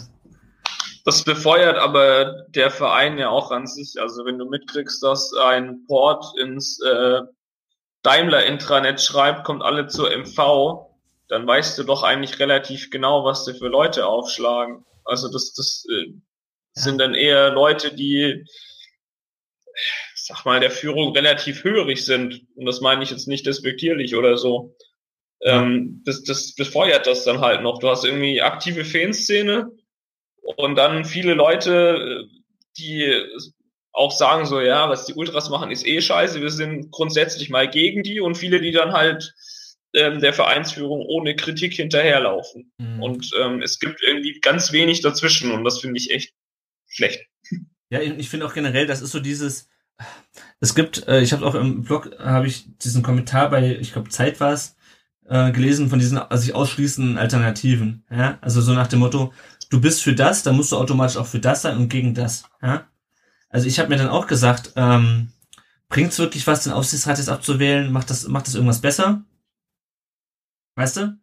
Ähm, gleichzeitig, ja, nee, ne, gleichzeitig, gar nichts. Also. Gleichzeitig, gleichzeitig war ich aber ähm, von Dietrich nicht so überzeugt, als dass ich ihn gewählt habe. Oder hätte, hätte wählen können. Ne? Das waren mir einfach, waren einfach zu viele Sachen, die mir aufgestoßen sind. Gleichzeitig ähm, fand ich aber manche Satzungsänderungsanträge gut und andere schlecht. Ja, das heißt also, also ich war bestimmt nicht der Einzige, der eigentlich ein eher differenzierteres Bild, ja. Das eine war gut, das andere schlecht, aber nicht so Satzungsänderungen geil, Dietrich geil, Aufsichtsrat geil oder alles scheiße. Mhm. Ne? Und das hat aber so, so, so völlig gefehlt und das hat man dann halt so im Verlauf gemerkt, weil als dann dieser Satzungsänderungs, äh, dieser, dieser Antrag auf Änderung der Tagesordnung abgelehnt wurde, da ging schon der Jubel los und das hatte schon das Gefühl, okay, die eine Seite hat gewonnen und die andere Seite hat verloren. Ähm, mhm. Auch dass Leute ausgebucht werden, ist ja wohl ein schlechter Witz aus einer MV. Also du, ja. gehst doch dahin, um, um, um dich mit den Leuten zu unterhalten. Also da dazu ja auch ähm, die, diese Aussprache war ja relativ schnell vorbei. Kannst du darauf mal eingehen, wie das gelaufen ist? Genau. Ich würde immer ganz kurz auf das, Aus, auf das Ausbuhen eingehen. Also was wirklich dann, ähm, was krass war, war als Dietrich auf die Bühne gekommen, so wirklich Leute, Leute geboot haben und auch wirklich lange, so dass er eigentlich nicht zu Wort kam. Ähm, das gleiche hast du aber auch gleichzeitig bei der zweiten Rednerin, die ähm, sich kritisch gegenüber der Vereinsführung ähm, geäußert hat und die auch minutenlang ausgebuht wurde und auch nicht zu Wort kam. Ähm, also von beiden Seiten quasi. Es, es, es kam von beiden Seiten. Ähm, über, über den Porsche-Betriebsratschef brauchen wir jetzt, glaube ich, nicht zu sprechen. Der wurde von allen ausgebucht, weil er einfach wirres Zeug geredet hat. Ähm, genau, aber auf jeden Fall, das ist einfach so eine Sache, das ist, also, das, ich habe schon fast befürchtet, dass es so kommt, ja. Ähm, aber es war, es war einfach unschön. Ja, es war einfach, du hast das Gefühl, da ist echt, da tun sich echt gerade Gräben auf. Ähm, was den Abbruch der Debatte äh, angeht, ähm, also es gibt ja, wie gesagt, die Möglichkeit, ähm, den Antrag, ähm, äh, Antrag auf Ende der Debatte zu stellen, wenn es einem zu lange dauert. Ähm, und dann muss die, müssen die Mitglieder mit sofort mit äh, einfacher Mehrheit über diesen Antrag entscheiden. Und ja, es ging schon um zwölf los und ja, man weiß, dass es lange dauert. Ähm, und es stand insgesamt 25 Redner auf der Liste, das wusste auch jeder. Aber dass die Leute sagen, nach fünf Redebeiträgen, ähm, wir wollen jetzt nicht weiter diskutieren. Ja, das ist praktisch die einzige Möglichkeit, wo die Mitglieder mal was sagen können. Und ich habe mich auch echt geärgert, weil ich wollte echt noch hören, was die anderen zu sagen haben. Und ja, da ist auch ein ähm, Reinhold Weiß, wie heißt dabei, der von der Schwäbische Alb kommt und bei der 20 Minuten redet und ich verstehe als nicht Schwabe nichts. Ja? Das ist auch dabei und da ist auch ein Herr Hück dabei, heißt er, glaube ich, von Porsche. Da ist aber auch ein Christian mhm. Brechtel dabei, den ich sonst ähm, eher kritisch sehe äh, und auch schon häufiger mal irgendwie auf Twitter kritisiert habe für seine Redebeiträge, der aber eine sehr gute Rede gehalten hat äh, und wirklich auch Finger in Wunden gelegt hat und Fragen gestellt habe, die ich mir auch gestellt habe. Also die Rede war wirklich gut. Ähm, und auch andere Leute, auch diese Frau, die zweite Rednerin, damit haben wir eigentlich schon fast alle Redner, ähm, die auch sehr differenziert gefragt hat. Und das war jetzt keine, weißt du, das war, also ich habe mich angeguckt, das war eine Dame, die jetzt nicht mehr 20 war und nicht mehr 30. Ähm, und die ich, von der ich mir nicht vorstellen kann, dass er äh, unten im, im Blog ähm, steht, äh, mit, dem CSC 97 Shirt. Ja? Also das ja. war jetzt keine so die klassische Ultra, das war, glaube ich, halt ein ganz normales Mitglied. Ähm, und dann sagt man, okay, wir beenden jetzt die Debatte, weil es dauert uns zu lang. Und das kann ich nicht nachvollziehen. Ähm, ich hatte so ein bisschen das Gefühl, ähm, und das hat sich dann später auch noch fortgesetzt, ich hatte so ein bisschen das Gefühl bei vielen, wir wollen jetzt einfach schnell den Dietrich werden und dann wieder auf dem Vasen. Weil, was mir dann auch aufgefallen ist, äh, Dietrich war gewählt Und danach stand ja noch die Satzungsänderung auf der Debatte, die ja auch von Dietrich als Demokratisierungspaket angekündigt wurde. Und man sieht es auch an den Abstimmungszahlen. Bei der Dietrich-Wahl waren irgendwie, kann ich an, keine Ahnung, 2500 oder 3000 Leute im Saal. Und bei den Satzungsänderungen waren es nur noch knapp 1000. Die Leute haben wirklich in Massen das verlassen. Und es war, was weiß ich, was war es, 6 Uhr oder so, ja. Das heißt, ich glaube, wenn, weil Dietrich hat ja dieses, ne, diese Satzungsänderung auch sehr stark mit seiner Person verknüpft, mit diesem De Demokratisierungspaket. Und ich glaube, wenn die Leute alle nicht gegangen wären, dann wären die Satzungsänderungen sogar durchgekommen. Ähm, Aber warum zum Teufel oder wie zum Teufel nochmal konnte denn bitte Dietrich so viele Leute mobilisieren? Ob er so schlecht ist, weiß ich gar nicht. Da ist äh, gewählt worden. Aber dass, dass er so viele Leute mobilisiert, hätte ich nicht gedacht. Ich weiß auch nicht, ob die alle mobilisiert hat. Ähm, also ich glaube einfach, dass, ähm, die, wie gesagt, die Stimmung war sehr aufgeheizt und dann gibt es immer genügend Leute, die sagen, ähm, also was halt auch unglücklich war halt einfach, dass man auch einfach gesehen hat, äh, dass die Buhrufe halt ähm, auch aus zum Teil äh, aus den, äh, genau, also Tomalo sagt es gerade ganz gut, einige wollten einfach nur nicht den Ultras das Feld, das Feld bereiten lassen, vermutlich genau. Also ähm, es kam immer auch Zwischenrufe von, von, von Leuten, von denen ich weiß, dass, von denen ich schon in der Kurve einfach gesehen habe, dass sie beim, zum Schwabensturm gehören, weil sie mit Schwabensturm-T-Shirts rumlaufen. Ähm, relativ lautstark, beim CC ging es ein bisschen. Ähm, aber das war einfach sehr, sehr, ähm, wir haben halt auch sehr polarisiert, auch durch Zwischenrufe. Und da haben dann die Leute gesagt, ähm, ja, also ne, den, den Ultras ich sowieso ein bisschen suspekt sind. Ich meine, Ultras werden in der Kurve nie ganz unkritisch gesehen, aus verschiedenen Gründen, sei es ähm, Pyro, Pyrotechnik oder sei es, wenn es irgendwo knallt, ähm, oder sei es einfach, dass, keine Ahnung, was einem nicht schmeckt, dass da vorne einer steht und den, den Vorsänger macht. Ne? Also ich meine, die äh, Meinung zu Ultras sind ja geteilt. Und da haben sich, glaube ich, wirklich einige Leute dann gesagt, so jetzt wischen wir den eins aus. Ähm, also im Prinzip haben haben's, äh, äh, oder hat's die Aqua verkackt oder zumindest die Ultra, also wenn sie dann da laut durch die Gegend gebrüllt haben und sich eben nicht auf Dialog oder wie kann ich das verstehen? Ja, also es waren auch nicht nur Ultras, aber ich glaube, die Leute, die gegen Dietrich waren und vehement gegen Dietrich waren, waren halt auch sehr lautstark gegen Dietrich und da gibt es dann viele Leute, die gesagt haben, ähm, so, wir müssen also auch dieses wieder Ruhe in den Verein bringen. Ja, und jetzt haben wir endlich einen Präsidentschaftskandidaten. Und ähm, ja, keine Ahnung, die dann halt gesagt haben, wir wollen jetzt einfach mal endlich wieder einen Präsidenten haben, wir wollen nicht noch weiter. Also die wirklich auch so ein bisschen dieses in Schutt und Asche legen, glaube ich, ähm, ver verinnerlicht haben und das verhindern wollten. Also das habe ich auch so ein bisschen in den Gesprächen bei Facebook oder in den Kommentaren dann so gesehen, dass vielen Leuten wirklich darum ging, jetzt irgendwie diese, ähm, diesen Zwischenzustand mit ohne Manager, äh, ohne, ohne Präsident oder nur mit dem Rumpfaufsichtsrat, das zu beenden. Ähm, und es war, glaube ich, wirklich weniger aktive Mobilisierung in dem Sinn, dass irgendwie ähm, die, die Leute jetzt da rangekarrt haben. Ich meine, das gab es ja irgendwie, dass, ähm, mhm. dass da ähm, Shuttlebusse angeboten wurden und was nicht alles und der Eintrag im, im Daimler-Intranet ähm, glaube, ja, mit mobilisiert meine ich ja gar nicht mal, dass sie das aktiv gemacht haben, aber offensichtlich muss, muss es ja Leute gegeben haben, die gekommen sind. Ich glaube glaub nicht mal, dass es irgendwie wirklich viel gebracht hat, dass, dass da der Verein jetzt dann irgendwie sowas gemacht hat. Ja, also wie gesagt, es war auf jeden Fall, es war einfach so, so ein Stimmungsding, ja. Ähm, genau, aber auf jeden Fall, um nochmal auf diese Beendigung der Redeliste zu kommen. Ähm, ich finde es einfach unfassbar, dass die Leute dann dafür stimmen, dass wir, dass wir nicht weiter dis diskutieren. Ähm, zumal ja dann wirklich mal, also du hast die Möglichkeit, mal was zu, was zu sagen Leuten die Möglichkeit, also du hast Mitglieder haben mal die Möglichkeit, direkt mit der Vereinsführung zu kommunizieren und da oben auf dem Podium zu stehen. Dass sich dann die, ähm, die Mitglieder nach einem Fünftel der Redebeiträge praktisch selber der Möglichkeit beschneiden. Ähm, und ich, na, natürlich dauert das lange, aber ich meine, mein Gott, das ist halt eine Mitgliederversammlung. Ähm, was man vielleicht eher nochmal einführen könnte, wäre eine Redezeitbegrenzung, ja. Dass man irgendwie sagt, okay, also wenn du das jetzt sagst, mhm. ähm, wenn, wenn du was zu sagen hast, dann musst du es in einem bestimmten Zeitraum sagen, ja. Das wäre vielleicht nochmal sinnvoller gewesen, aber ähm, aber ich meine, klar, die, die Möglichkeit gibt Jeder hat fünf Minuten oder sowas. Ja, genau. Und ich meine, die Möglichkeit gibt es in der Geschäftsordnung. Klar, dann kann man das auch als Mitglied mhm. nutzen. Ähm, aber also ich, ich war richtig wütend über die Entscheidung. Ich habe mich richtig geärgert, weil es einfach irgendwie völlig ähm, ja, ich fand es einfach völlig unnötig und auch völlig, auch wenn es eine demokratische Entscheidung war, ich will nicht sagen undemokratisch, weil das ist immer so ein starkes Wort, aber ich fand es einfach, also dumm. Ja, dämlich halt. ich fand es einfach ja. dumm. Ähm, wie bewertest du jetzt die Entscheidungen, die dort getroffen wurden? Also, dass äh, Dietrich Präsident ist und ähm, dass dieses Demokratisierungspaket nicht angenommen worden ist. Eher gut, eher schlecht. Also, ähm, können wir, wir können ja mal die, die Entscheidung von vorne nach hinten durchgehen. Also, dass die Abwahl des Aufsichtsrats nicht auf die Tagesordnung kam, das ist mir jetzt ehrlich gesagt relativ wurscht, weil, ähm, also, was ich mir so doof fand, war diese, diese Panikmache so von wegen, ähm, wenn der Aufsichtsrat abgewählt wird, dann verlieren wir Sponsoringgelder.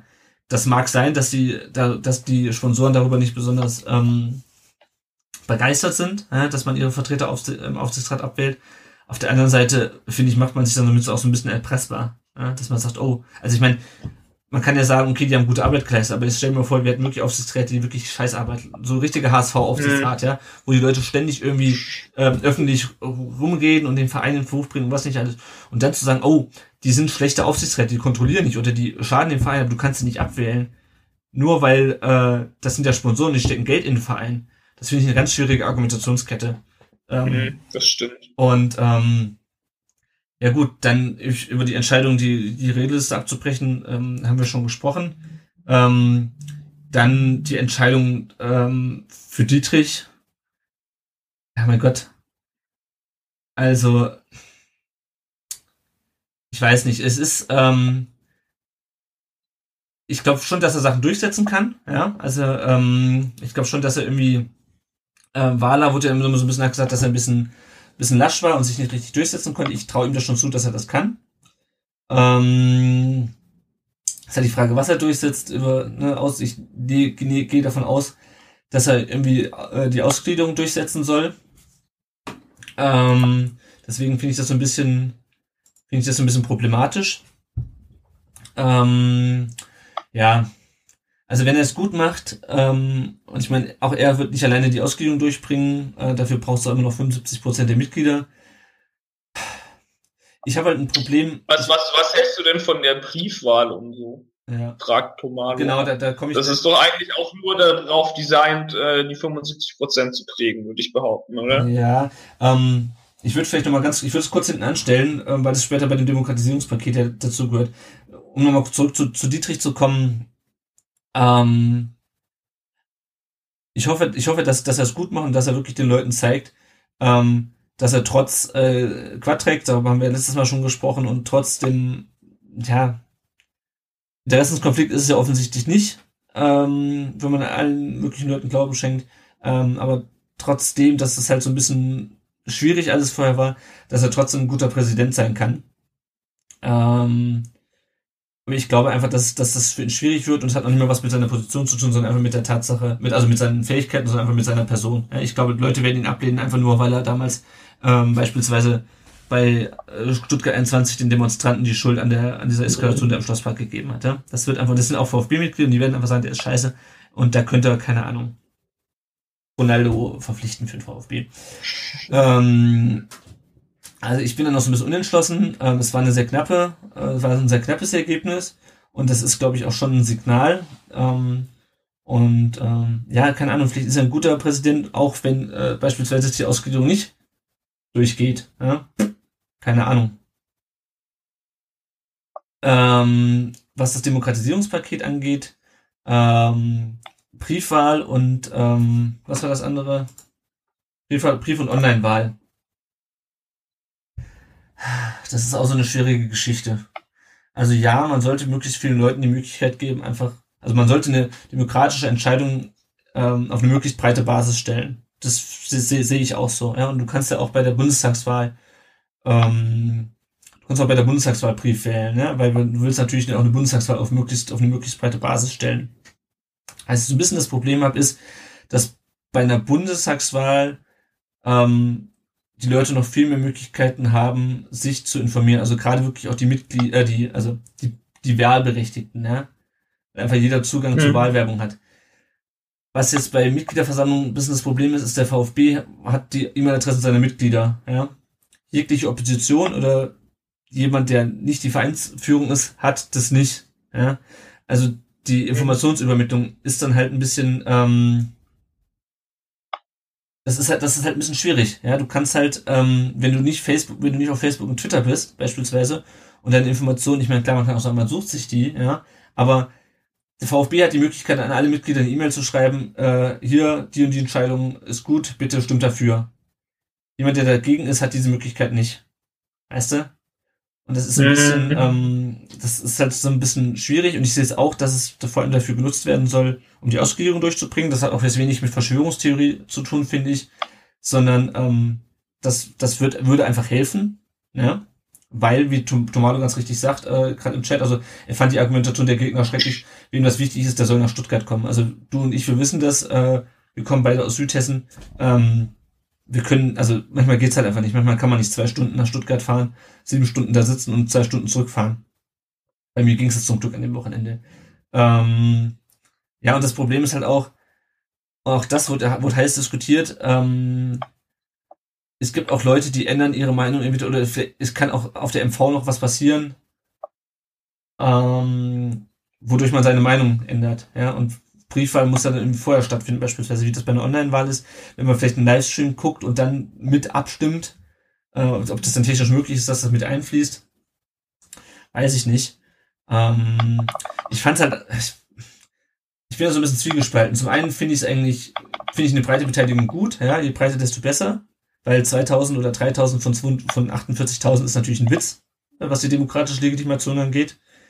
Ähm, also ich war früher an der, an der Uni im, im, im Asta, ja, da hat es da auch eine Wahlbeteiligung von 1000 bei, bei über 30.000 Studenten, das ist natürlich ein Witz. Ähm, Tomalo fragt, wie ist das denn bei anderen Vereinen? Das ist eine gute Frage. Ähm, das weiß ich ehrlich gesagt nicht, das müsste man echt nochmal recherchieren. Achso, was ich mir halt vorstellen könnte, um, um auch mal meine Meinung äh, rauszuhauen, ist, ähm, ich finde eine Online-Wahl eigentlich relativ vernünftig. Briefwahl halte ich für Schwachsinn, weil da ist der Punkt dabei, den du gerade schon genannt hast, du, du, du kannst dir ja deine Meinung im Vorhinein eigentlich nur über den VfB bilden oder über die Presse. Ja. Und die, also man, das ist irgendwie nicht so richtig unabhängig, behaupte ich jetzt einfach mal. Auch wenn die Presse natürlich irgendwo unabhängig ist, aber du weißt, was ich meine. Bei einer Online-Wahl, wenn du jetzt die MV halt streamst oder so Ja. und die Leute dann online abstimmen können, dann halte ich das für super gut, weil dann steht's wirklich auf einer breiten Basis. Ja, wobei du dann immer noch das Problem hast. Also- ähm, also das hört sich jetzt stark nach Verschwörungstheorie an und mir wurde beispielsweise von dem Ed Golva auf Twitter schon auch vorgeworfen, dass ich halt alles der Verein, dem Verein zum Negativen auslegen würde, aber die Sache ist dann auch, wer streamt dann die MV? Ja, klar macht das der VfB, muss er ja, im- also muss Also er im meine- Prinzip. Wenn es da wirklich, wenn es da wirklich, äh, also wenn es wirklich hart auf hart kommen würde, ja, dann hast Dann du halt müsstest du halt wieder einen Unabhängigen einkaufen oder sowas. Das kostet natürlich wieder Geld ohne Ende. Ja, genau, das ist also ich, dann würde ich halt finde es ein extrem schwieriges Thema. Also, Ja, also wenn es, sagen wir mal, wirklich, wir hätten so eine Entscheidung, wo es hart auf hart kommt, wo die Veranstaltung sagt, das brauchen wir unbedingt, sonst, Mhm. sonst stürzen wir ab. Und die anderen sagen, nein, auf gar keinen Fall. Und dann hast du halt VfB TV, die das übertragen und die dann vielleicht, ähm, ich sag nur hier Debatte ähm, Clinton, äh, Trump, von wegen äh, knacksendes Mikrofon, ja. Das, also das, Mhm. muss, das muss noch nicht mal Absicht sein. Aber wenn, sag mal, wenn dann der Stream ausfällt, wenn während einer äh, gegen die Vereinsführung redet, ja, dann kannst du dir dis die Diskussionen vorstellen, die es dann gibt, wenn da gerade der Stream abkackt in dem Moment. Ja? Mhm. Also, ja, stimmt schon. schwierig. das ist, das ist, ich, glaub, ich hoffe nicht, dass es zu so Entscheidungen kommt beim, beim VfB mal, aber ich finde, man kann es nicht ganz außer Acht lassen. Also da bin ich ähm, gespalten. Äh, ich habe insgesamt das, ähm, das Demokratisierungspaket abgelehnt, weil einfach zum Teil einfach Sachen drin waren, beispielsweise, dass die Fristen verlängert werden für, ähm, für Mitglieder, um, um Themen äh, einzubringen, während es für den VfB, also für die Vereinsführung verkürzt wird. Ähm, das war so ein Thema, das war so ein Thema, ähm, was, was, was gar nicht ging. Ähm, was hatten wir noch? Oh. Ich hatte gerade noch ein paar Themen, es fällt mir, es fällt mir gerade gar nicht mehr alles ein, aber es ist auf jeden Fall, ähm, da finde ich gut, dass es abgelehnt wurde, weil einfach das alles, man sollte das alles im Paket abstimmen. Ja? Mhm. Und ähm, das, das fand ich halt nicht gut. Ähm, hätte, und da gab es ja diesen Antrag von diesem Dirk Freiland, ähm, wo aber auch das Problem war, also wo dann auch gemunkelt wurde, dass so ein bisschen mit dem Verein zusammenhängt und dass der auch nicht wirklich unabhängig war und wo dann praktisch nur der Vereinsbeirat, glaube ich, noch gerettet werden sollte. Ähm, alles nicht so einfach. Was ich dann ein bisschen schwierig fand hinterher, ähm, dass Dietrich sich hingestellt hat und gesagt hat, ähm, ja, also die, die Mitglieder wollten ja offensichtlich ähm, diesen, diesen Vereinsbeirat nicht, wo ja dann auch Mitgliedervertreter gesessen hätten oder Fanvertreter. Ähm, mhm. Und das dann bei der Pressekonferenz ja, hinterher sagt. Halt das finde ich schon eine ziemliche Frechheit. Äh, und das bestätigt mich auch ein bisschen darin, dass ich ihn nicht gewählt habe. Weil äh, die Leute haben nicht ähm, den Vereinsbeirat per se abgelehnt. Die haben halt dieses ganze Paket abgelehnt, weil du das halt nur im Paket abstimmen konntest. Und das ist halt, also das. Ja, das ist von der Argumentation schon ähm, frech auf jeden Fall. Also es ähm, sehe ich schon genauso. Das, ähm, ich habe gerade kein gutes Beispiel, aber ja. Ja, weiß ich nicht. Ja. ja, es ist so ein bisschen wie, du kriegst eine Million Euro, wenn äh, tausend Menschen sterben. Ja, keine Ahnung. Nee, wäre ein blödes Beispiel, aber das ist so, ähm, ja, diese Paketabstimmerei finde ich eh ein bisschen merkwürdig. Also. Ja.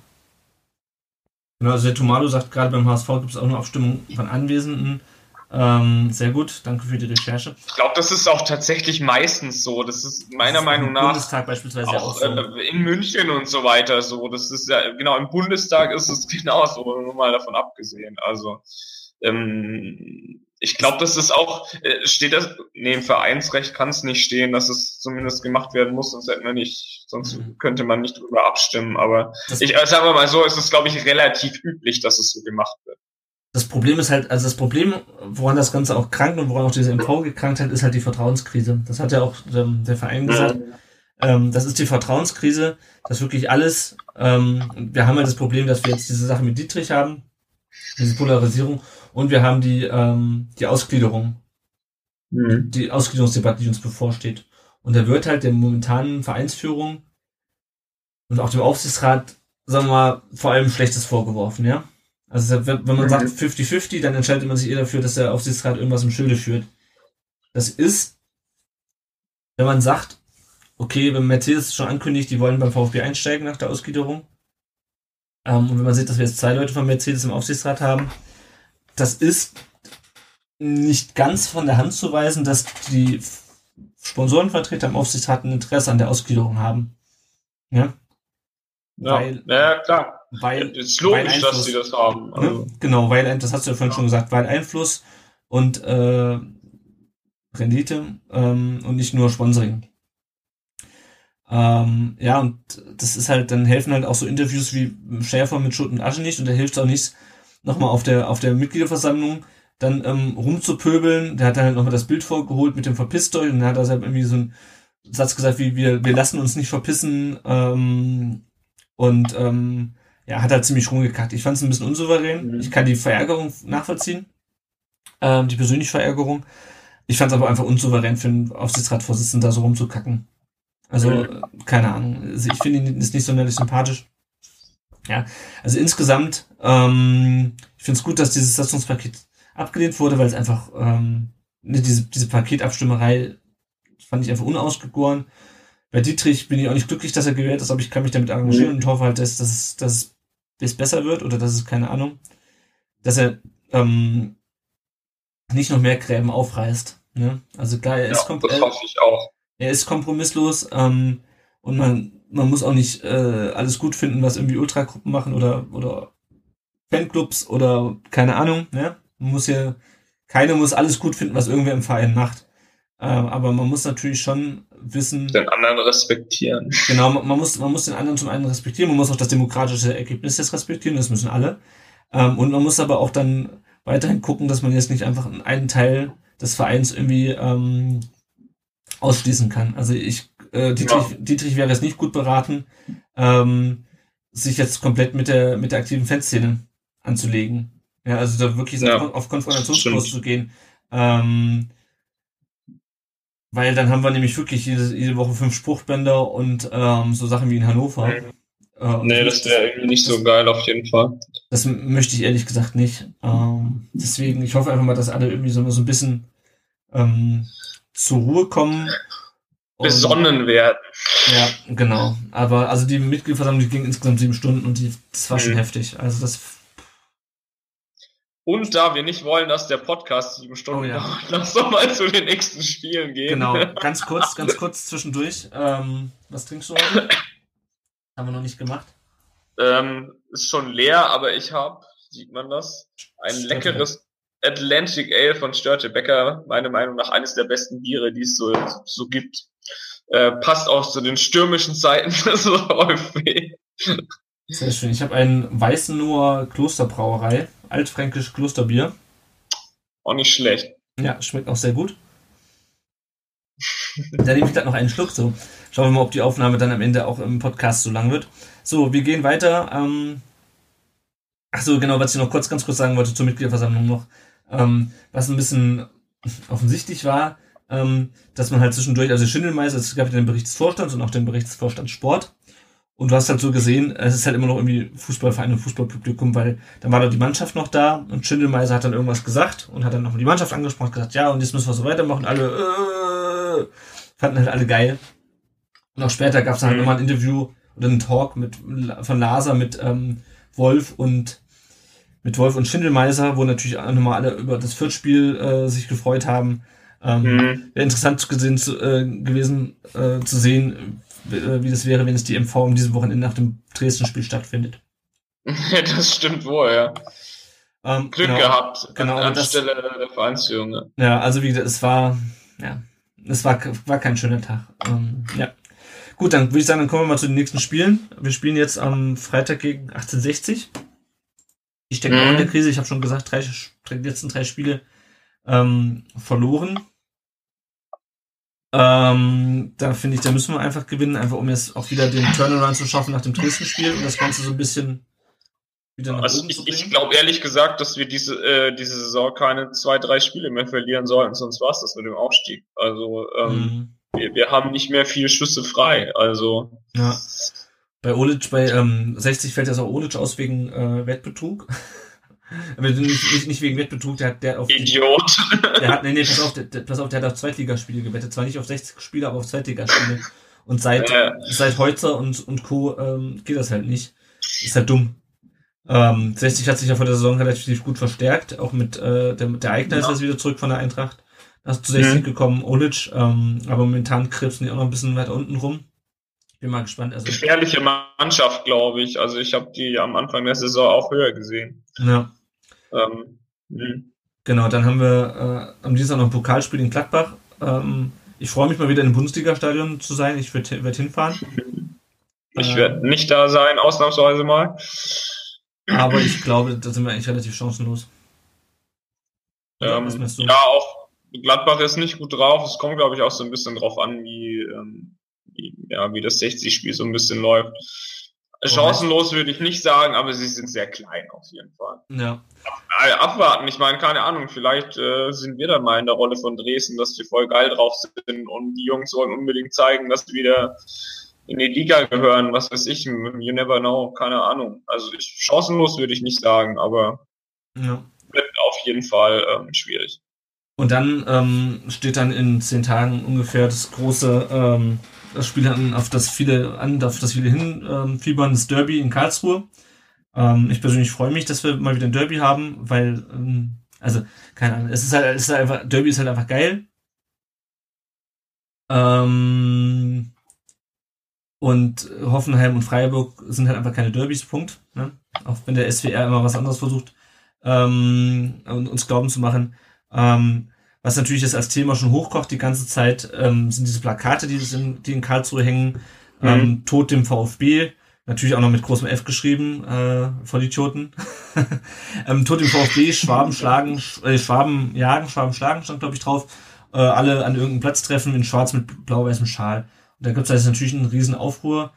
Ähm, es ist nicht das erste Mal, dass so Sachen vor Derbys kursieren. Also ich erinnere mich da letztes Jahr äh, Frankfurt gegen äh, Frankfurt gegen Darmstadt, wo dieses unsägliche Plakat mit dem Typen, der irgendwie eine Frau an den Haaren durch die Gegend zieht, ähm, verteilt wurde. Also es ist halt einfach, ja, ich meine, da brauchen wir, glaube ich, nicht viel zu sagen, ohne es wieder in die Plattitüden zu fallen. Es ist einfach niveaulos. Es ist einfach, äh, um die Stimmung anzuheizen. Ähm, ich glaube noch nicht mal, dass es dann wirklich dazu kommt, äh, dass sich da wirklich ein Mob sammelt und Schwaben jagt und Schwaben schlägt, zumal ich glaube, keiner so doof ist, äh, mit, mit dem VfB-Trikot oder VfB-Stadt durch die Karlsruhe Innenstadt zu laufen. Hoffentlich zumindest. Ähm, aber es ist Ja. aber natürlich, um die Stimmung anzuheizen, das ist auch, glaube ich, um, ein bisschen, um sich geil zu fühlen, ja. Das ist so ein bisschen so, ähm, so jetzt ist Derby, jetzt müssen wir mal wieder zeigen, äh, wer den längeren hat und wer irgendwie möglichst krass äh, schocken und eskalieren kann. Ja? Also keine Ja. Ahnung. Ähm, Ja, also ähm, meine Meinung nach zu, oder meine Meinung zum Thema ist äh, Rivalität unbedingt, sonst ist es furchtbar langweilig. Ähm, aber sobald es in Hass und Gewalt umschlägt, pardon, liebe Leute, äh, rafft euch mal. Ja. Also äh, Und ich habe auch, weiß, ich habe auch kein Problem im Block zu stehen, ja, und dann äh, singen, zu singen Scheiß KSC. Ja. ja, ist so normal. Also das meine ich mit Rivalität, das passt ja auch alles. Aber Und solange, solange sich das auf irgendwie aufs Verbale und irgendwie sagt, Karlsruhe, Karlsruhe, wir scheißen euch zu, der ganze, der ganze Kram, ja. Das man ist halt einfach. kann auch im Block ausflippen oder das in körperliche Gewalt ausartet, ist das nicht mehr mein Sport. Also ähm, Ja. Ich werde auch leider nicht dort sein. Ähm, ja, le- leider weiß ich, fand es das letzte Mal schon echt extrem stressig in Karlsruhe. Ähm, ich weiß Ja. gar nicht, ob ich das wirklich haben muss, ehrlich gesagt. Ja, also keine Ahnung, ich. Das Problem ist halt, das haben auch schon viele Leute gesagt, das Problem ist halt auch dieses alte Kackstadion in Karlsruhe, was Ja. echt cool ist, als altes und äh, eine alte Arena, aber ähm, du hast halt keine Fantrennung. Ja? Also ich weiß noch, als ich das letzte Mal da war, da sind wir vom Parkplatz runter, ähm, sind wir irgendwann links abgebogen und da, wo wir abgebogen sind, da war dann, ging dann halt die Straße weiter und dann war dann halt der Polizeigitter oder halt Gitter so Mhm. und dahinter standen die geifernden, geifernden KSC-Fans ähm, und du wurdest dann so ein bisschen wie im Zoo vorbeigeführt. Du, das ist halt die Frage, wer Mhm. dann jetzt, wer denn jetzt die, die wilden Tiere sind und wer das, die Betrachter sind, aber wir wurden da so ein bisschen vorbeigeführt und ähm, ja, also und keine Ahnung, wenn ich mir das angucke, ähm, also wovon ich nichts halte, ist, da war jetzt auch wieder ein Artikel im, äh, beim SWR, ah, das Ausmaß der Gewalt ist erschreckend und es eskaliert wieder alles. Die Diskussion wird alle naslang geführt, wenn mal drei Spiele hin- hintereinander was passiert. Ähm, davon halte ich nichts. Ähm, es passiert immer mal wieder was, ja, das ist scheiße. Ja, also jetzt gerade Nürnberg gegen Karlsruhe, ähm, wo dann äh, wo auch wieder was in, in die, ähm, genau, wo dann irgendwie geklaute Fahnen präsentiert wurden. Das ist ja auch so eine Sache, das geht mir so oft den Sack mit diesem Fahnenklauen und diesem, äh, oh, weißt du, und ähm, ja. da wurde irgendwie auch noch was in den gegnerischen Block geschossen und dann sind die, äh, genau, die Nürnberger haben, glaube ich, Karlsruher Fahnen äh, im Block präsentiert und dann sind die Karlsruhe ausgetickt und äh, wollten den Gästeblock stürmen. Und, äh, und ich das denke mir so, yo, Leute, das natürlich ist das scheiße und natürlich ärgert ihr euch, natürlich ist das, äh, ist das Kacke. Aber was bringt das denn darüber zu laufen? Ihr glaubt doch nicht ernsthaft, dass ihr in einem Bundesliga- oder Zweitligastadion, dass ihr es da schafft, irgendwo äh, zu einem anderen Block zu kommen. Das sind doch Ja. sowieso Polizei und Ordner zehnmal davor und knüppeln euch wieder zurück. Und das ist genauso wie Köln damals in Gladbach, ja? Was sollte denn diese Aktion mit dem Ja. in Maleranzügen auf die auf die Dings auf die Dings auf, äh, hä? Was soll das denn? Dann sind die draufgerannt, weil oh äh, Grenzüberschreitung, wir sind auf dem Spielfeld, dann sind sie wieder zurückgelaufen. Ähm, das ist, Wahnsinn. und das, und das ist halt das, was ich so ein bisschen, was ich so ein bisschen doof finde, dass das passiert und was ich auch völlig unnötig finde. Also wenn die den, wenn die dem alle auf die Fresse äh, dafür hauen wollen, dass die denen ihre Fahnen geklaut haben, dann verabredet euch um Himmels Willen hinterher im Wald oder sowas. Aber dieses äh, aus dem Block stürmen und darüber laufen, ja, also Platzstürme finde ich ja bei Meisterschaften und Aufstiegen geil, aber bei sowas finde ich es einfach lächerlich und unnötig und auch Ja. wenig, auch, und selbst in, der, in dieser Logik wenig zielführend. Genau, also ich, wie gesagt, ich freue mich auf Derby und hoffe halt, dass es dabei bleibt, dass wir uns halt äh, von Block gegen, von Block zu Block ankacken. Ja, ich hoffe, dass die Mannschaft die Antwort einfach auf den Platz gibt. Genau. Mhm. Und deswegen, ich glaube, über die Plakate brauchen wir dann gar nicht noch weiter zu sprechen. Es gibt auch genügend, es gibt auch genügend äh, Tod um Hass den KSC beim VfB, irgendwelche Webseiten und äh, Facebook-Seiten und Aufkleber und Schlag mich tot. Ähm, aber halt diese, diese, ähm, dieser Aufruf zur Gewalt äh, und auch diese, diese, diese gezielte Provokation, das finde ich einfach armselig. Ähm, aber äh, damit würde ich mal sagen, genug zu Karlsruhe. Ich hoffe einfach, ich hoffe einfach, dass wir das Spiel gewinnen, weil ich glaube, wenn wir jetzt gegen 60 nicht gut aussehen, Pokal lasse ich mal außen vor. Aber wenn wir das Derby verlieren, dann glaube ich, dann ähm, kann es nochmal sein, dass die Stimmung hart gibt. Oder? Auch vorstellen. Ja. Gut, dann kommen wir jetzt zum Spieler der Folge 14. Wir haben hier, ich sehe noch zwei Leute, die, ähm, die hier aktiv im, im Chat ähm, sind, die können dann vielleicht gleich nochmal ihre Meinung sagen. Ähm, ich würde ganz, also wir haben jetzt äh, Folge Nummer 14. Das heißt, wir wählen den Spieler, der äh, den wählen den Spieler der Folge. Ähm, das heißt, den Spieler, der ähm, in den vergangenen 20 Jahren, seit es feste Rückennummern in der Bundesliga die Nummer 14 getragen hat. Soll ich mal von vorne anfangen oder von hinten? Was meinst du? Ja, da, da, wie du möchtest. Gut, dann ich fange mal, ich fange mal chronologisch von, von, von hinten an, also 1995. Der erste, der wirklich fest die Nummer 14 getragen hat, war Thomas Schneider. Ist vielleicht einigen bekannt. Ähm, der kam 1983 als Elfjähriger äh, Bub zum VfB. Hat dann zwischen 91 und 2003, ja, so lange war der beim VfB, 43 Spiele für die Amateure und 133 in der ersten Liga gemacht. Also man muss sich das mal überlegen. Man denkt immer so, ach ja, Thomas Schneider, der hat mal für den VfB gespielt, der hat praktisch ein ganzes Jahrzehnt lang für den VfB gespielt. Äh, war Meister 92, Pokalsieger 97, im Europapokalfinale 98, Vizemeister 2003. Der ist dann damals noch zu Hannover gewechselt. Und ähm, hat dann, musste aber wegen der Borreliose, glaube ich, seine Karriere relativ schnell beenden. War dann Nachwuchstrainer beim VfB und äh, dann zwischendurch auch nochmal Chefcoach, äh, haben wir schon drüber gesprochen, und jetzt ist er Co-Bundestrainer. Dann haben wir als nächstes Emanuel Centurion von 2003 bis 2005. Bei Wikipedia steht, Centurion ging als erster geleaster Fußballprofi in die deutsche Fußballgeschichte ein. Die Transferrechte lagen dabei bei der KBM GmbH. Die Ablöse von 2,5 Millionen wurde monatlich in Raten gezahlt. Das ist alles ganz schön, hat aber sportlich nicht viel gebracht. Der hat sich irgendwie nie durchgesetzt. Mittlerweile spielt er bei Independiente äh, Buenos Aires, also ist ja in Argentinien und ist praktisch wieder zurück in der Heimat. Also das war auch so ein Transfer. Äh, ja, der wurde, glaube ich, noch 2003 unter Magath geholt oder sogar schon unter ähm, der Prim Schneider dann, ich weiß es gar nicht mehr. Ja, ich glaube, das, das, glaub, das muss, muss noch Magath gewesen sein. Ähm, genau, dann der nächste, Mario Zarevic. Ähm, kannst du dich an den noch erinnern?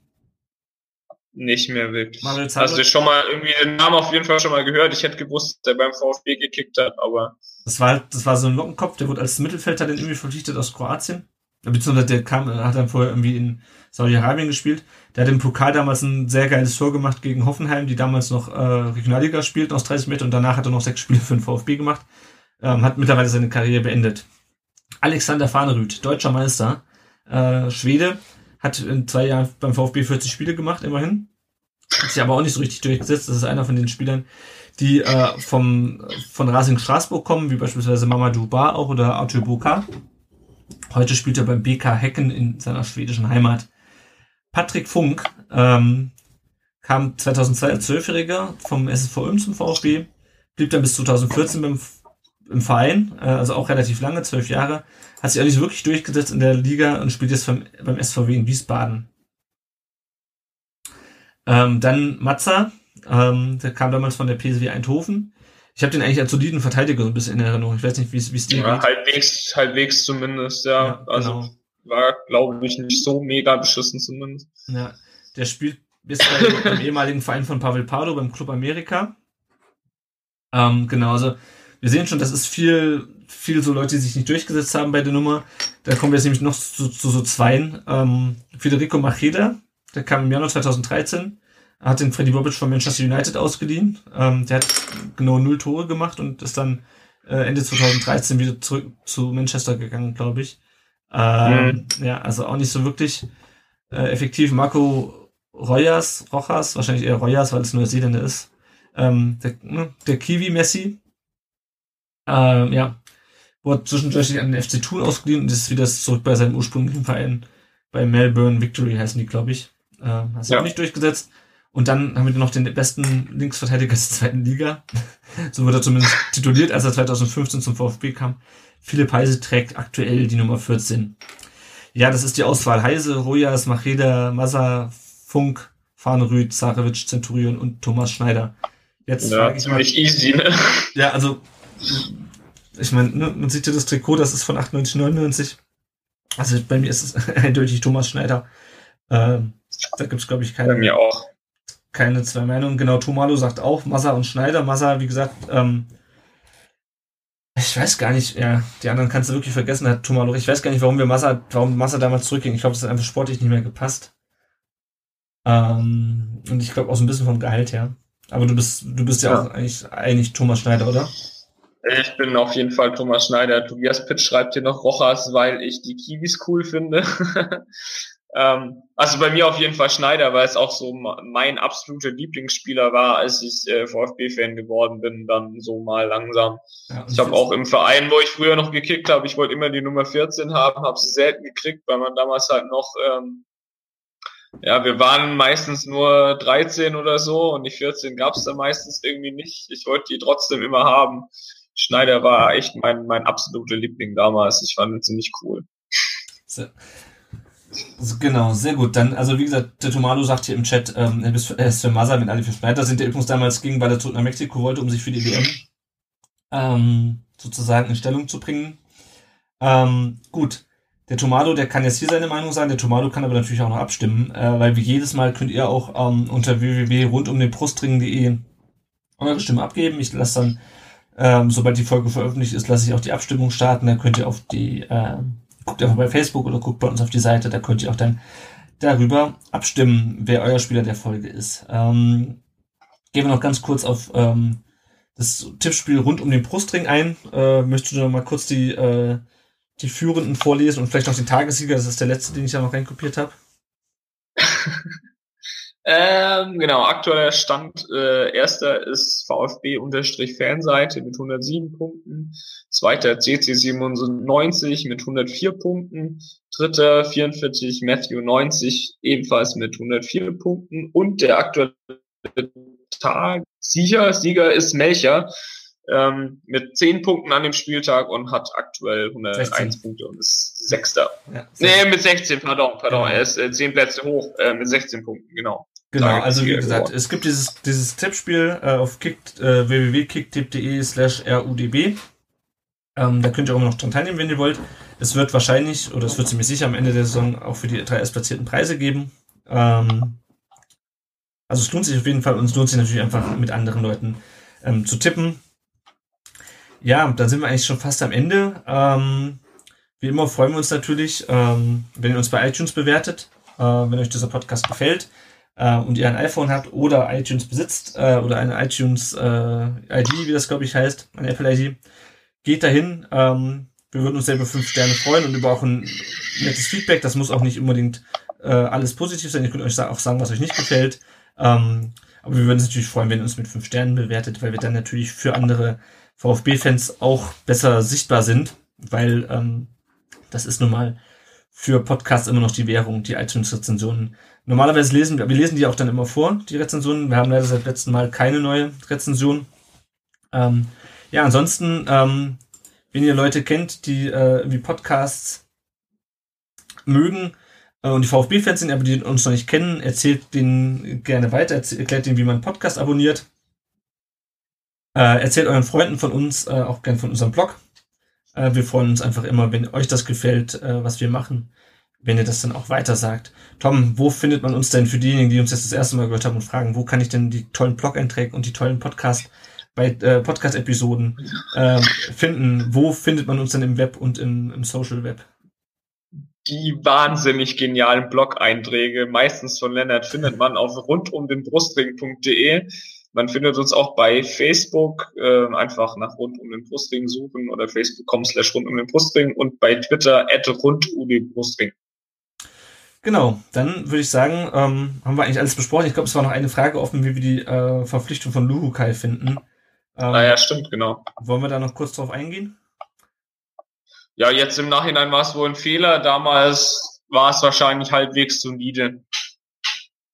Ja, also keine Ahnung, vielleicht hätte man ähm, zu ihm gleich einen, also wenn man ihn haben will, dann hätte man zu ihm einen Sportdirektor verpflichten sollen, der zu ihm passt.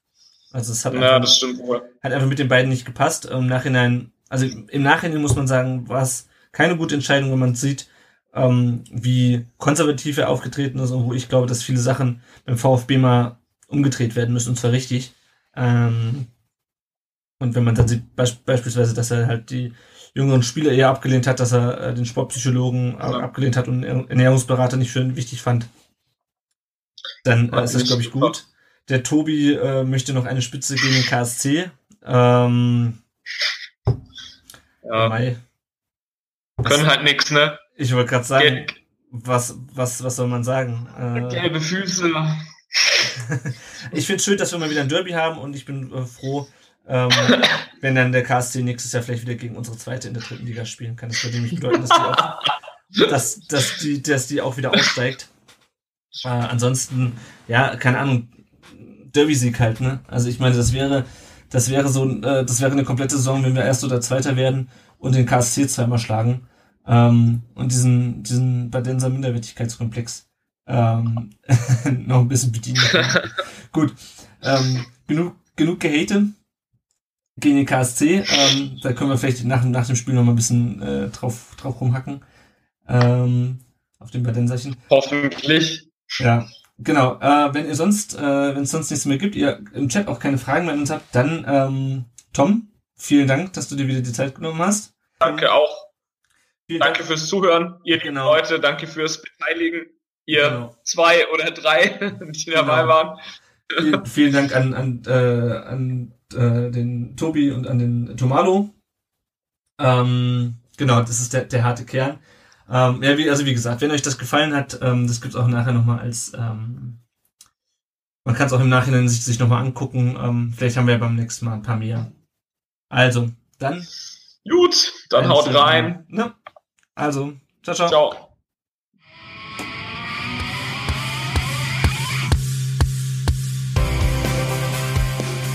Rund um den Brustring.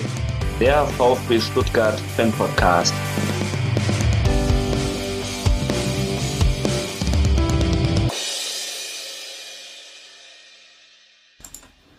So, dann lasse ich im Nebenbei schon mal die ähm, das nebenher laufen. So, Gäste haben wir noch keine, sehe ich gerade. Ich, ich hau gerade noch mal einen Tweet raus.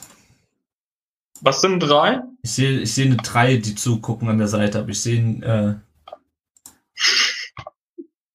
Ah, stimmt.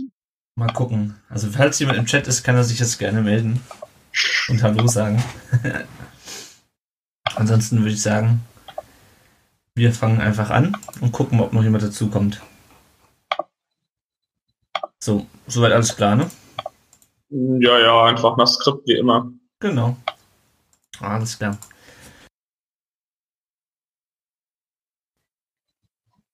Tom?